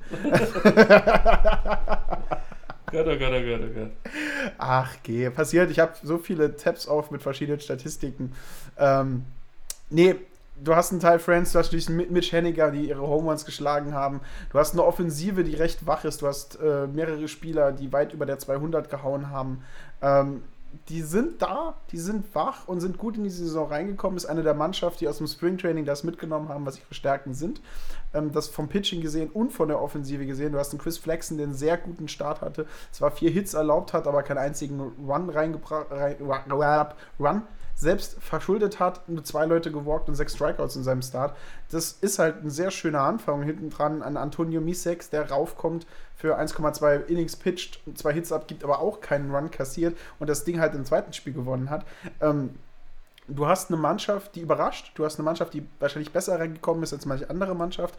Aber ob es über eine komplette Saison reicht, das äh, ist die Frage. Ja, die Frage wird sich auch für die Texas Rangers stellen. Ähm, sehr, sehr böse unter die Räder gekommen, muss man sagen, fast schon gegen die, gegen die Kansas City äh, Royals. Siehst du mal, also ich sage nicht Chiefs, sondern die Royals. Also zurzeit sind äh, die, die Baltimore Ravens meiner, meiner Hilfsverse. ähm, ich, ich sehe das schon, ich sehe das schon. Wir, wir nähern uns der Zwei-Stunden-Marke in diesem Podcast. Meine mentale Kraft baut ab und David sitzt da und kommt auf einmal hier, marschiert hier durch, genau. weiß, wie die Mannschaft von Kansas City heißt. Also, also wir machen das ab jetzt so. äh, ich rede zwei Stunden lang über Baseball allein und dann übernimmst du das Ganze. So, so kriegen wir unsere Brainpower gut eingeteilt. Auf jeden Fall. Und Brainpower ist das richtige Stichwort, denn äh, Joey Gallo, ähm, der ja 2020 äh, ja mehr oder weniger sein, sein, sein, sein, äh, ja, ja, sein Rookie-Jahr hatte, ähm, kommt jetzt dieses Jahr so ein bisschen auch in Fahrt. Ähm, äh, am Wochenende ähm, 10, 10 At-Bats äh, gehabt, 4 Runs äh, gescored, 5 Hits gehabt, ein Home Run dabei, 4 RBIs und eine Stolen Base. Also er könnte tatsächlich so ein bisschen der Faktor sein, der so die Texas Rangers äh, ja, am Leben hält und äh, nach vorne treibt, Martin. Ja, Joey Gallo ist ähm, unglaublich guter Spieler, 27 Jahre alt. Äh, äh, Pico de Gallo ist auch sein Spitzname, wie äh, Freunde und Fans äh, wissen. Nee, äh, ist ein super gefährlicher Spieler. Ähm, Texas setzt auch sehr viel in ihn, setzt, seht ihn halt auch als bisschen Face of the Franchise. Äh, und er gibt es ihn einfach zurück. Er sagt halt einfach, ja, das bin ich. Äh, ich kann das Face eurer Franchise sein, ich kann auf allen T-Shirts und Trikots sein und auf allen Sammelbechern, wenn man ins Stadion geht. Weil Joey Yellow ist halt auch ein, im Right Field her ein sehr, sehr guter Defensivspieler und auch ein sehr freundlicher Spieler von, von seinem Charakter her. Ja. Und ähm, du hast nicht nur Gallo in der Mannschaft, du hast auch Nate Lowe hinten dran, äh, der äh, mit neun RBIs äh, seine Mannschaft halt zu den Siegen geführt hat, also zu dem einen Sieg mitgeführt hat. Ähm, die American League West ist eigentlich eine Möglichkeit, also ist eine Liga, die sehr spannend sein kann. Wenn Houston struggelt und Los Angeles so schlecht spielt wie die anderen Jahre auch, dann ist für Texas immer eine Möglichkeit, mit reinzukommen. Aber wenn Los Angeles und Houston so weiterspielen, ähm, ist nach vier Spielen, die jeder hatte, natürlich wieder ein bisschen früh gesagt. Danke an die ganzen Kommentare. Aber ähm, dann könnte das tatsächlich dieses Jahr für Texas ein bisschen schwer werden, weil äh, letztes Jahr war die American League West vielleicht nicht so stark mit einem sehr schlimm strugglenden Houston mit einem Los Angeles, die überraschend schlecht wieder gespielt haben. Aber ich könnte mir vorstellen, dass dieses Jahr vielleicht kein Licht zu holen ist, wenn beide Mannschaften gut sind. Ja, und bevor wir jetzt hier das Ganze noch weiter sprengen, springen wir doch direkt in die National League East und da in sich zu einem Team Atlanta Braves, äh, die wir beide ziemlich hoch gerankt haben, alle Experten hoch gerankt haben, aber die, wo uns die ersten drei Spiele so gezeigt haben, ähm, dass ja, es doch unerwartet schwer werden könnte, denn Freddie Freeman, Acuna Ronald, Acuna Jr. oder Marcel Ozuna sind nur 3 für 32 äh, dieses äh, Wochenende gewesen, also nur drei Hits gehabt bei 32 At-Bats, ähm, die die drei zusammengezählt und wenn man sich bedenkt, dass diese drei Spieler mehr oder weniger die Offense Power der Atlanta Braves sind, äh, äh, könnte man sich Sorgen machen oder man bleibt einfach relaxed und sagt, hey, wir haben noch 159 Spiele vor uns. Ich würde sagen, bleibt, also, also Fans, Fans der Braves, bleibt einfach relaxed. Ähm, man sieht halt auch, wenn, wenn alle drei Topstars ein bisschen ausfallen, dann hast du noch so einen zweiten Reihe-Star wie Travis Danoy, ein Catcher, äh, der mit einem Home Run äh, für ein paar Schlagzeilen sorgen kann. Ähm, ich würde mir jetzt nicht so die großen Sorgen machen. Es ist noch früh in der Saison die jungen Spieler, und man merkt das halt ein bisschen, dass, dass viele junge Spieler noch Probleme haben. Du siehst es in Boston, du siehst es jetzt hier auch in Braves, bei den Braves, dass es einfach ein bisschen dauert, dass die sich vielleicht ein bisschen akklimatisieren, bis sie wieder reinkommen. Aber ich bin mir sicher, dass ähm, Ronald Acuna Jr. in der Hälfte der Saison seine mindestens 10 plus Home Runs geschlagen hat, wenn nicht sogar 15, 20 plus Home Runs geschlagen hat und für sein All-Star-Game nominiert ist und seine junge Profikarriere mit genauso Ehrgeiz und, und, und Starlicht weiterspielen wird wie sonst auch. Ja, und dann äh, lass uns doch zu den Miami Marlins rübergehen. Ähm, viel da war ich sogar schon mal. Da warst du schon sogar. äh, ähm, viel wurde ja über die, viel wurde ja über die, ähm, ja, die junge Starting Pitching Rotation geredet, aber mit Alicia Hernandez und Sixto Sanchez äh, sind bereits zwei von denen äh, wieder auf der Injury List und wir sind gerade mal einem Wochenende äh, ja, in, der, in der Saison. Wie schwerwiegend äh, kann denn sowas sein für diese Mannschaft, die ja mehr oder weniger auch von dieser jungen, von dieser Frischheit lebt? Ja, es ist natürlich schwer, wenn Spieler, ähm, vor allen Dingen früh in der Saison, wo es noch nicht um so viel geht, ausfallen. Aber sagen wir mal, so ein Sixto Sanchez, der dir ausfällt, äh, der dir ein Loch reinreißt, der reißt dir lieber das Loch im April rein, ähm, wenn du die Spiele noch ausgleichen kannst, als wenn er kurz vor der Postseason rausfällt. Auf jeden Fall. Also sind sie auf der. Du hast, hast du die Infos, auf was für einer DL sie sind? Nein, habe ich nicht. Äh, Okay. Ähm, sagen wir mal, würden wir jetzt nachgucken, wenn wir nicht schon auf die zwei Stunden zu marschieren würden, würden wir fürs nächsten Podcast nachsehen. Aber ich glaube halt, keiner von beiden ist wirklich auf der 30er DL. Äh, ich glaube, einer ist auf der 10er DL und der andere ist von der Day-to-Day. Also sind, sind die Möglichkeiten, wieder schnell reinzukommen. Ähm, ist natürlich, wenn dir so Pitcher wegfallen, auf die du viel setzt, dann ist es halt ein Problem. Aber ähm, ich glaube halt, vor allen Dingen sind es halt teilweise junge Arme, die kommen nochmal zurück. Es ist nicht so wie so ein alter Arm, der äh, Chris Sale, der ausfällt und dann anderthalb Seasons ausfällt. Ähm, ich würde mir da auch noch nicht so viele Gedanken machen. Ja, auf jeden Fall sehenswert. Ähm, ihr müsst auf jeden Fall euch die Spiele dieser, dieser Tampa Bay Race gegen die Miami Marlins angucken. Da gibt es auf jeden Fall äh, ein, zwei schöne Highlights mit Stolen Bases äh, und ähm, Konsorten äh, zu sehen. Dann Starling Marte mit äh, vier Hits in einem Spiel. Und sieben Hits insgesamt schon. Also der ist offensiv, geht der richtig, richtig gut ab. Ja, also äh, Chisholm Jr. steals twice und äh, macht sogar noch mal äh, und Scott dabei. Also guckt euch das auf jeden Fall an. Sehr, sehr, sehr empfehlenswert. Und ähm, der Mann, äh, Chisholm Jr., äh, mit einer, sagen wir es mal, äh, passenden Haarfarbe zu den Trikots von den äh, Miami Marlins. Ähm, wie die aussehen, schaut es euch selber an. Ähm, äh, das ist ein kleiner Spoiler, eine kleine Hausaufgabe für euch. Und äh, bevor Martin hier komplett äh, den, den äh, Kopf verliert, ähm, ja, äh, gehen wir zu den Mets. Wie haben die Mets gespielt? Gar nicht, nicht. haben sie gespielt. Gott sei Dank habe ich das mitbekommen. denn- du hättest mich jetzt total in die Falle laufen lassen können. Denn äh, tatsächlich, äh, die, bei den Washington Nationals äh, sind ein paar Spieler positiv auf Corona getestet worden. Ähm, man munkelt, das hätte irgendwie zusammen, äh, einen Zusammenhang, weil die, die Jungs mit einem normalen Liniencharter irgendwie zurückgeflogen sind. Ähm, was äh, meines Erachtens nach total unvorsichtig wäre, wieso man sowas macht, als, als so eine Franchise. Ähm, ja, lässt mich einfach nur den Kopf schütteln. Ähm, der General Manager von den Nationals hat auf jeden Fall versichert, dass keiner der Spieler gegen irgendwelche äh, Corona-Protokolle verstoßen hat äh, und keine Partys oder sonst was gefeiert worden sind. Dementsprechend müssen sich äh, die, die Mets-Fans äh, noch ein bisschen gedulden. Äh, also Dominik Assef, äh, unser, unser Freund, der auch hier schon mal im ähm, Podcast zu Gast war und ähm, der Freund vom baseblog.de, ähm, der ein riesen Mets-Fan ist, muss sich noch ein bisschen gedulden, bis äh, Francisco Lindor endlich, endlich auf dem Feld ist und äh, für, die, für die New York Mets ähm, ja, auf Punktejagd geht.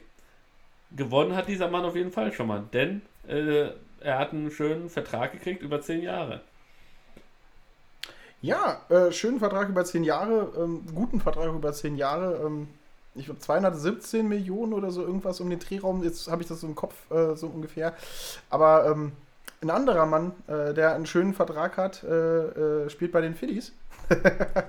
Ja, und Gott, ist das eine großartige Sache. War jetzt aktiv noch nicht so wirklich dabei. Bryce Harper hat drei Hits hinter sich, 300er Average und alles Mögliche. Aber eine andere Person, die einen schönen Vertrag hat, die ein Fan hat uns ja mal gefragt, äh, wem wir für den stärksten Catcher halten oder die besten Catcher, ist JT Realmuto. JT Realmuto, meiner Meinung nach, der beste Catcher zurzeit im kompletten Baseball, defensiv und offensiv auch. Hat schon vier Hits hinter sich, selber noch keinen Run gemacht, aber schon zwei Doubles. Also als Catcher, wo du eher so ein robusterer Charakter bist, schon so guten Kontakt gemacht, dass er locker auf die Second Base jeweils kommt.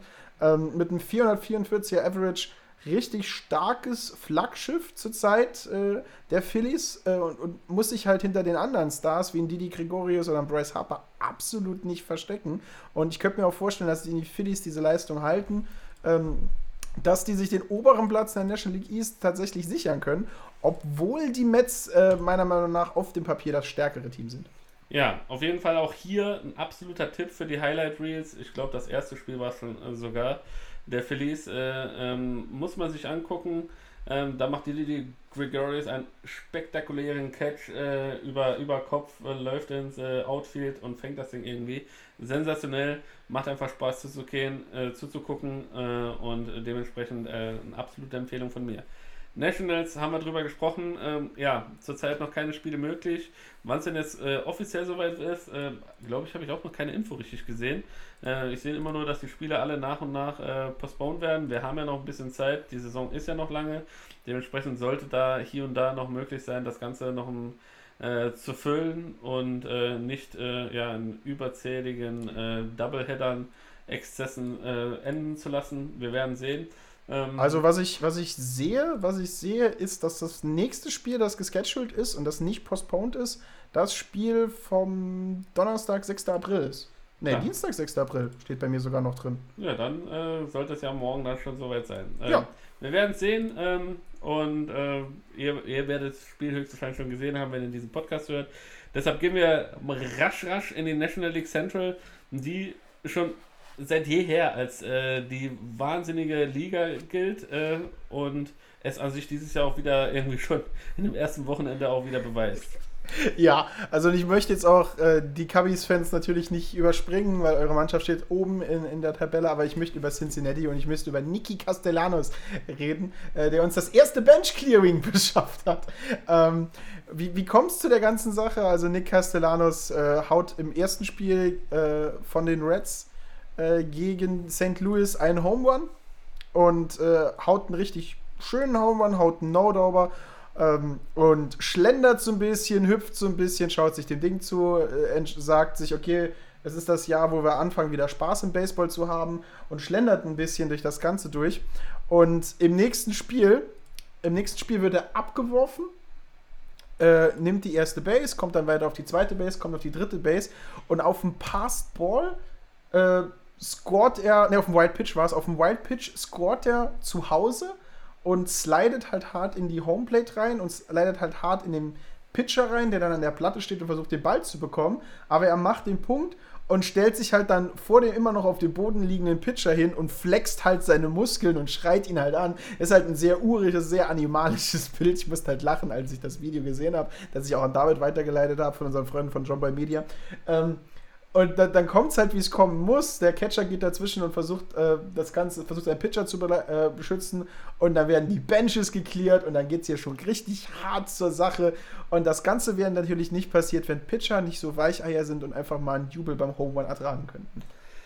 Naja, so ganz ist es ja nicht. Du weißt ja, wer, äh, wer für die, für die äh, Cardinals hinter der Platte steht, die hat den Molina. Also da, da braucht es halt einfach nur ein äh, kleiner Furz zu sein und da ist der Herr, Herr, gute Herr direkt on fire. Ähm, ja, für, für Castellanos oder allgemein für die Reds kann sowas einfach auch mal ja, ein Aufwecker sein. Ein, äh, ja, zu zeigen, hey, mit uns ist immer noch zu rechnen, mit uns, äh, ja, uns äh, dürft ihr einfach nicht abschreiben. Und ähm, mich hat es ganz ehrlich gefreut. Es war im Ende- Endeffekt ja, es hat sich keiner geschlagen. Es wurde halt einfach nur ein bisschen aufeinander zugegangen, äh, sich ein, zwei Takte ähm, ja, äh, ausgetauscht. Ob er jetzt direkt von dem Pitcher unbedingt flexen muss, ähm, jo, ja, kann, man, kann, man, kann man so da, da stehen lassen. Ähm, es ist halt ein emotionaler Sport und ja, ob, Ja, aber- ob, er, aber- ob er ihn jetzt wirklich absichtlich abgeworfen hat, weiß man ja auch nicht. Ähm, Ja. Das sind halt alles immer so Sachen. Wir wissen ja natürlich auch nicht, was hinter der Platte immer miteinander gesprochen wird oder was äh, auf dem Weg vom Feld, auf dem Feld etc. auch noch miteinander diskutiert wird. Trotzdem für die Reds ähm, äh, ja, ein schöner Erfolg im Endeffekt. Ähm, sie stehen mit zwei Siegen und einer Niederlage auch äh, ziemlich weit oben da. Und auch deine Pittsburgh Pirates äh, ja, äh, haben es geschafft, das erste Spiel zu gewinnen. Und die Fans draußen waren außer sich vor Freude und haben gesagt, hey, die Pittsburgh Pirates können gewinnen. Und dann kam Key, Brian Hayes, äh, ja, ist verletzt und dann, oh Gott, oh Gott, oh Gott, was machen wir denn jetzt? Ähm, die, die, äh, das ist das Schöne, das ist das Schöne, wenn du gleichzeitig Red Sox-Fan bist, die zurzeit auch nicht gut spielen. Du hast einfach gar keine Erwartungen mehr an so ein Spiel. Sehr schön, sehr schön, sehr schön, sehr schön. Nee, also ähm, es tut mir schrecklich leid. Ich habe halt den Spaß daran, den, den Pirates-Spielern in den anderen Mannschaften zu, äh, zuzuschauen. Ne? Mate ist ehemaliger Pirates-Spieler, war jahrhundertelang bei den Pirates, dann hat man verkauft, als er eine gute Saison hatte. Ähm, ich bin mir auch sicher, dass Josh Bell, wenn er mal zum Schlag kommt, äh, die Home Runs aus dem Stadion kloppen wird. Ähm, Gegner mit den Cups. Ähm, einen Gegner gehabt, den es zu schlagen gilt, wenn man vorhat, irgendwas zu erreichen. Ähm, und das haben sie halt auch ein bisschen versucht und ein bisschen gegengehalten und halt auch ein bisschen geschafft. Und ähm, Vor allen Dingen halt im ersten Spiel. Es hat mir ein bisschen Freude gemacht, äh, dass sie das erste Spiel gewonnen haben gegen die Cubbies. Ähm, hat kurzen Moment der Hoffnung gegeben, also eigentlich hat es einen kurzen Moment gegeben, wo ich meine MLB The Show App angeklickt habe, um nachzuschauen, man, ist das ein Fehler oder haben die Pirates tatsächlich das erste Spiel gewonnen? Aber halt dann ging es halt so weiter, wie man es erwartet hat. Ähm, waren knappe Spiele dabei. Das, der Sieg war auch schon knapp 5 zu 3. Äh, die anderen Spiele waren halt in der Knappheit ähnlich, ne? 5 zu 1 haben sie das nächste verloren und dann das nächste 4 zu 3 verloren. Da hat vor allen Dingen ein anderer Bekannter von uns, Greg Pimble, seinen ersten Save für die Season eingefahren, für die Cubbies. Also ich erwarte halt von den Pirates nichts, dann ist der eine Sieg in drei Spielen schon richtig schön. Ja, und die Brewers, ähm, die sich auch so ein bisschen die Hoffnung weiterhin machen, äh, nach vorne zu kommen, ja, wird auf jeden Fall spannend gegen die, gegen die ähm, ähm, na, San Diego Padres. Äh, äh, nicht, nicht, nicht, San Diego Padres. Äh, gegen wen haben die nochmal gespielt? Die Brewers. Lass mich nochmal kurz überlegen. Milwaukee hat gegen die Twins gespielt. Genau, Milwaukee hat gegen die Twins gespielt. Stimmt.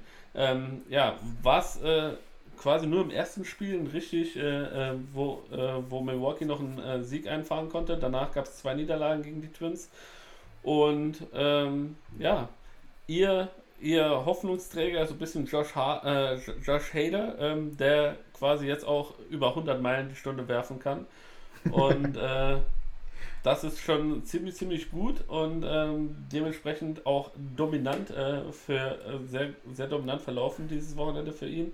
Und ja, stellt auf jeden Fall die Gegner vor zukünftige Herausforderungen. Ähm, Wichtig ist natürlich zu sehen, wie sich das Ganze jetzt entwickelt mit der Offensive etc. Ähm, können die Brewers da mithalten? Können die Brewers da in dieser Liga äh, ähm, ja, ihren Hut in den Ring werfen? Wie gesagt, die National League Central ist schon seit jeher ein, ein Irrenhaus. Ein Irrenhaus und äh, da ändert sich jede Woche alles. Und ähm, dementsprechend können auch die Cardinals äh, ja, ähm, sich berechtigte Hoffnungen machen ähm, dahingehend, äh, ja, ähm, neben den äh, Kauf von Arenado auch langfristig ja, einen Erfolg in dieser Liga zu verbuchen. Ja, ist absolut möglich. Ähm, sagen wir mal, in der National League Central kann es tatsächlich jeder schaffen, äh, oben mitzuspielen und äh, fast jeder, also Pittsburgh vielleicht nicht mehr, aber äh, jede andere Mannschaft, die vorhat, ernsthaften Baseball zu spielen, hat in der National League Central die Möglichkeit, oben mitzuspielen. Wo das nicht so ist, ist in der National League West, denn ich glaube, die National League West hat die Tabelle schon eingefroren, die müssen die gar nicht mehr ändern. LA Dodgers sind noch mit drei Siegen, einer Niederlage auf dem ersten Platz und San Diego mit drei Siegen, einer Niederlage auf dem zweiten Platz können einfach sagen, das speichern wir so ab, das lassen wir so, genau so, ändern wir nichts mehr dran. Bis zum Ende unserer Season brauchen wir über die Teams nicht mehr zu sprechen. Die Dodgers sind ein so gutes Baseballteam, ähm, hat man lange nicht mehr gesehen. Äh, die vielen Runs, die sie erlaubt haben, muss man einfach gestehen, sie haben im Corsfeld gespielt und Colorado hat halt genau das gemacht, was ich erwartet habe. Haben halt Home Runs geschlagen. Vor allen Dingen Spiel 1 war halt super lustig, weil es halt eigentlich so ähnlich war, wie ich es, glaube ich, letzten Podcast vorausgesagt habe, dass die Dodgers. Äh, mit Clayton auf dem Mount äh, fünf Innings ziemlich dominant sind und die Punkte vorlegen und dann lässt dann Ball drin und Charlie Blackman haut das Ding halt raus und der Rest von Colorado ist hinten dran und da ist auf einmal Leben im Spiel. Aber Los Angeles ist einfach zu gute Mannschaft. Mookie Betts ist eine Maschine am Schlag ich muss mal ganz kurz die Statistiken aufmachen. Äh, also die Dodgers sind jetzt schon so unglaublich gefährlich. Also äh, Corey Seager mit 8 Hits, Gavin Lux mit 6 Hits, Mookie Betts mit 5 Hits, Max Muncy mit 5 Hits, Will Smith mit 4 Hits, Justin Turner mit 4 Hits. Wer hat denn da nicht mindestens 4 Hits? Also das ist schon Wahnsinn. Die Average sind auch alle absolut, absolut von dieser Welt. Und Corey dann, ja, und, und dann ist Pitching. Und dann ist Pitching hinten dran. Und dann ist Pitching hinten dran. Mit Julio Urias haben sie jetzt noch einen vierten Starter, der sieben Innings gepitcht hat, das erste Mal in seiner Karriere und äh, sechs Leute äh, mit Strikeout nach Hause geschickt hat und da nur drei Hits zugelassen hat. Und äh, liebe Grüße an Patrick, ähm, der mir vorgeworfen hat, ich würde ein Bashing gegenüber Clayton Kershaw machen. Also, lieber Patrick, das erste Spiel hat dich nun mal nicht komplett äh, äh, widerlegt, was das angeht. Ja? Ähm, natürlich ist das ein überragender Pitcher und ich habe zumindest mal in Erinnerung, dass du viel mehr letzte Woche ausgeteilt hast. Wie hast du denn Clayton Kershaw im ersten Spiel gesehen, Martin? Ja, genauso wie ich es erwartet habe. Ist halt die ersten Innings extrem dominant und äh, lässt halt nicht viel zu. Aber ähm, dann ist halt der absolute Nachteil, dass du in Course viel spielst. Und äh, Jetzt werden sich alle fragen, warum ist das Course so komisch? Weil Course sehr hoch liegt und da ist der Luftwiderstand anders da und Physik, Physik, Physik, Physik. Äh, auf guter Sprech, das ist äh, ein, ein, Stadion, da fliegen Bälle gerne aus dem Stadion raus, da gibt es sehr viele Home Runs. Und dann ist es halt eine Mannschaft mit einem Charlie Blackman und so weiter, die halt vor allen Dingen sehr drauf aus sind, Leute halt die Bälle rauszuhauen. Und das ist halt einfach in dem Spiel passiert. Ähm, jede, das Spiel, wie er geworfen hat, in jedem anderen Stadion, geht nicht so schrecklich für ihn aus, verliert er nicht, aber ähm, ja, das Spiel war halt etwas anders. Ja. Entschuldigung. Und ja, meine Padres ähm, war auch ein sehr, sehr interessantes Wochenende. Die haben gegen, äh, gegen die Arizona Diamondbacks gespielt ähm, und konnten da ihre Serie quasi für sich entscheiden mit drei Siegen und einer Niederlage. Ähm, und ja, Drew Darvish hat ein bisschen gestruggelt im ersten Spiel, war höchstwahrscheinlich so ein bisschen aufgeregt, äh, wenn, wenn ich wenn ich so sagen kann. Äh, Snell Zilla, Blake Snell, ähm, der, äh, ja, was ich festgestellt habe, die Nummer von Will Myers geklaut hat, die Nummer 4, ähm, hat er sich da unter den Nagel gerissen und hat mit einen kleinen Deal mit äh, Will Myers äh, an Land gezogen, dass er seine Nummer bekommen kann. Und der, der so ein bisschen wirklich rausgestochen hat ähm, und äh, ja, das Pitching äh, so nach vorne gebracht hat, war Joe Musgrove.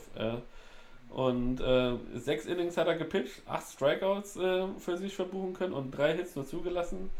Ähm, das ist auf jeden Fall schon mal ja, sehr, sehr beruhigend zu wissen, dass man außer diesen zwei noch auf jeden Fall einen dritten bzw. auch einen vierten Pitcher noch in der Rotation hat.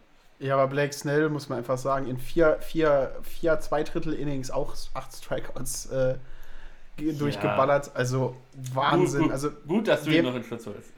Ja, also ich muss ihn, muss ihn absolut in Schutz holen. Ja, er muss, er muss sich erstmal rankämpfen. Ich hoffe ja. natürlich, dass, dass ihm nicht dasselbe Schicksal blüht wie in Temper, dass er jedes Mal äh, dann noch nach, nach ein paar äh, Innings da rausgenommen wird.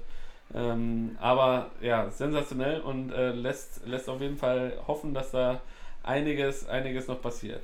Einiges passiert äh, ist auch in San Francisco. Buster Posey ist quasi zurück und äh, in den Jungbrunnen gefallen. Direkt im ersten Bad-Bad homert er das Ding raus äh, und äh, als, wenn, als wenn er nie weg gewesen wäre, ähm, macht er das, was ein MVP tut, äh, ist wieder on, on fire und ein guter Spieler. Ähm, hast du ihn denn letztes Jahr vermisst? Ja, Buster Posey vermisse ich immer wieder, wenn er nicht da ist. Ähm, ich habe gesagt, JT Muto ist für mich der beste Catcher zurzeit. Äh, Buster Posey ist meiner Meinung nach einer der besten Catcher aller Zeiten. Ähm, unglaublich guter Mann, unglaublich gut am Schlag, unglaublich sicher in der Platte. Und ich glaube, halt vor allen Dingen die Fans freuen sich, dieses Face of a Franchise wieder bei sich im Stadion sehen zu, äh, zu sehen. Ja, und bei den D-Backs, äh, ja, Madison Baumgartner, da habe ich mich auf das erste Spiel tatsächlich sehr gefreut, ähm, das zu sehen, Hugh Darvish gegen Madison Baumgartner. Aber äh, Matt Bum ist immer noch nicht der Matt Bum, den er in San Diego war, zu seiner, zu seiner Glanzzeit. Irgendwie fehlt da so ein bisschen was, irgendwie fehlt da, keine Ahnung, so ein bisschen der Funke, keine ja, ich kann es dir gar nicht erklären. Ja, ähm, ich, ich, ich kann es dir, dir schnell erklären, was bitte. da fehlt. Er hat gegen das offensiv krasseste Team aller Zeiten zurzeit gespielt. Also ich möchte jetzt nicht, ich möchte jetzt natürlich Matt Bomb natürlich nicht absolut in Schutz nehmen und ihn in den Arm nehmen und sagen, ist alles nicht so schlimm. Aber San Diego hat ihn halt einfach zerstört. Also da war halt absolut kein, kein, kein da war nichts, ne? da war kein Kuchen mehr auf dem Teller, da war kein Kuchen mehr irgendwo im Stadion, da ist kein Kuchen, da war kein Kuchen in der Stadt. Äh, sie haben angerufen, haben nachgefragt, wo der Kuchen bleibt. Gibt keinen Kuchen. San Diego ist da und nimmt dir den Kuchen weg.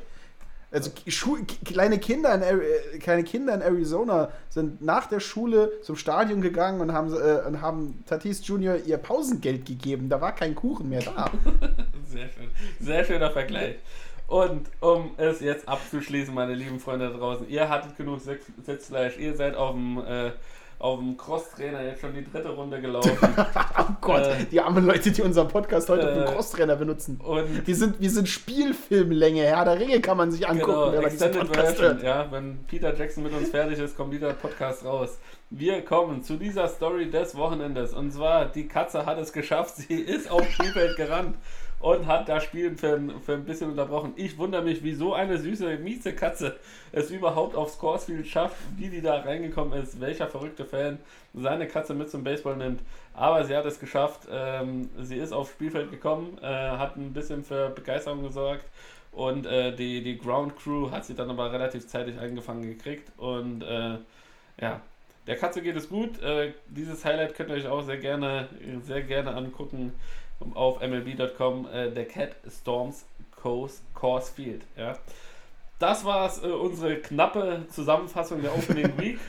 Und natürlich, sowohl, und natürlich. Sowohl, Oh. sowohl in der Bundesliga als auch in der MLB. Und jetzt kommst du. So lange, so lange nie wieder. Also wir werden nicht jede einzelne Mannschaft Nein, jedes Mal so nein, in Annehmen, nein, macht euch nein, keine nein. Sorgen, wir gehen zurück zu Nein. unserem schönen eine Stunde, anderthalb Stunden Genau. Format. Wir Aber haben gedacht, es ist wir haben so gedacht, heute, genau, es ist erste Woche, wir wollten über jedes Spiel ein bisschen sprechen, jede Mannschaft ein bisschen äh, ansprechen.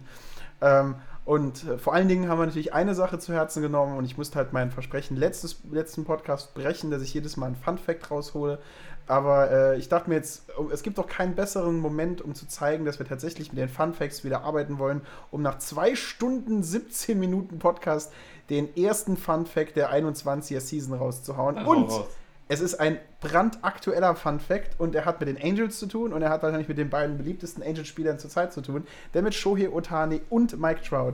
Shohei Otani spielt gut und hat, wie gesagt, den härtesten Home Run der Season bis jetzt geschlagen und das hat Mike Trout so verwirrt, dass Mike Trout etwas gemacht hat, das er seit dem 7. Mai 2016 nicht mehr getan hat. Kannst du raten, was es ist, David? Er hat ein Bier getrunken. Nein, ich glaube, Mike Trout trinkt öfter ein Bier, aber schön, dass du das erwartest. Nein, Mike Trout hat auf einen 3-0-Pitch, der außerhalb der Zone war, geschwungen. Das hat er das letzte Mal im 7. Mai 2016 getan. Eieieiei. Da Also, muss man allein, allein diese Statistik zu finden. also hat er gegen die goldene Regel verstoßen, dass man bei 3-0-Count nicht schwingt. Ja, Liebe junge Baseballfans da draußen, äh, hört auf diese Regel. Bei 3-0-Count nicht schwingen, außer ihr haut das Ding über den Zaun. Ja? außer ihr seid Mike Trout. Außer ihr nur seid. Mike Trout und Shohei Otani hat vor euch einen Home Run gehauen. Ähm, liebe, liebe, liebe Baseball-Fans, vielen, vielen, vielen Dank, dass ihr durchgehalten habt. Ich hoffe, es hat euch trotzdem ein bisschen Spaß gemacht. Das ist unsere Extended, Extended Folge, 2 Stunden 18. Wird es tatsächlich so oft an sich nicht mehr geben, wenn wir keinen Besuch haben. Aber Opening Week ist passiert. Wir wollten euch auf dem Laufenden halten, euch mal so ein bisschen Insight geben, was denn so passiert ist, ein bisschen Recap machen von den einzelnen Teams, wie wir sie sehen. Bleibt uns gewogen, folgt uns auf Instagram, folgt uns auf Facebook, schreibt uns eine Mail, boldbeatedbaseball at gmail.com. Da kann zumindest mal Martin, der zurzeit noch keinen Instagram-Account hat, äh, sich äh, ja, die Mails zumindest mal durchlesen. Also wenn ihr Lob habt äh, zu ihm, ähm, dann Beschwerden gerne auch an mich. Äh, die lese ich dann eher nicht so gerne. Aber ja, bleibt gesund, bleibt munter. Ähm, wir hören uns nächste Woche wieder. Ähm, und äh, sprechen dann über den zweiten Spieltag der Bundesliga und was dann in dieser Woche so passiert ist. Und ja, bleibt gesund, äh, haut rein und äh, Tschüssikowski Babydoll.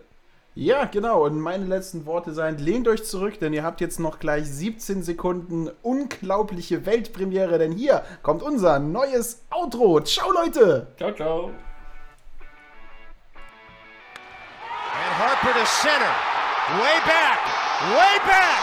See you later.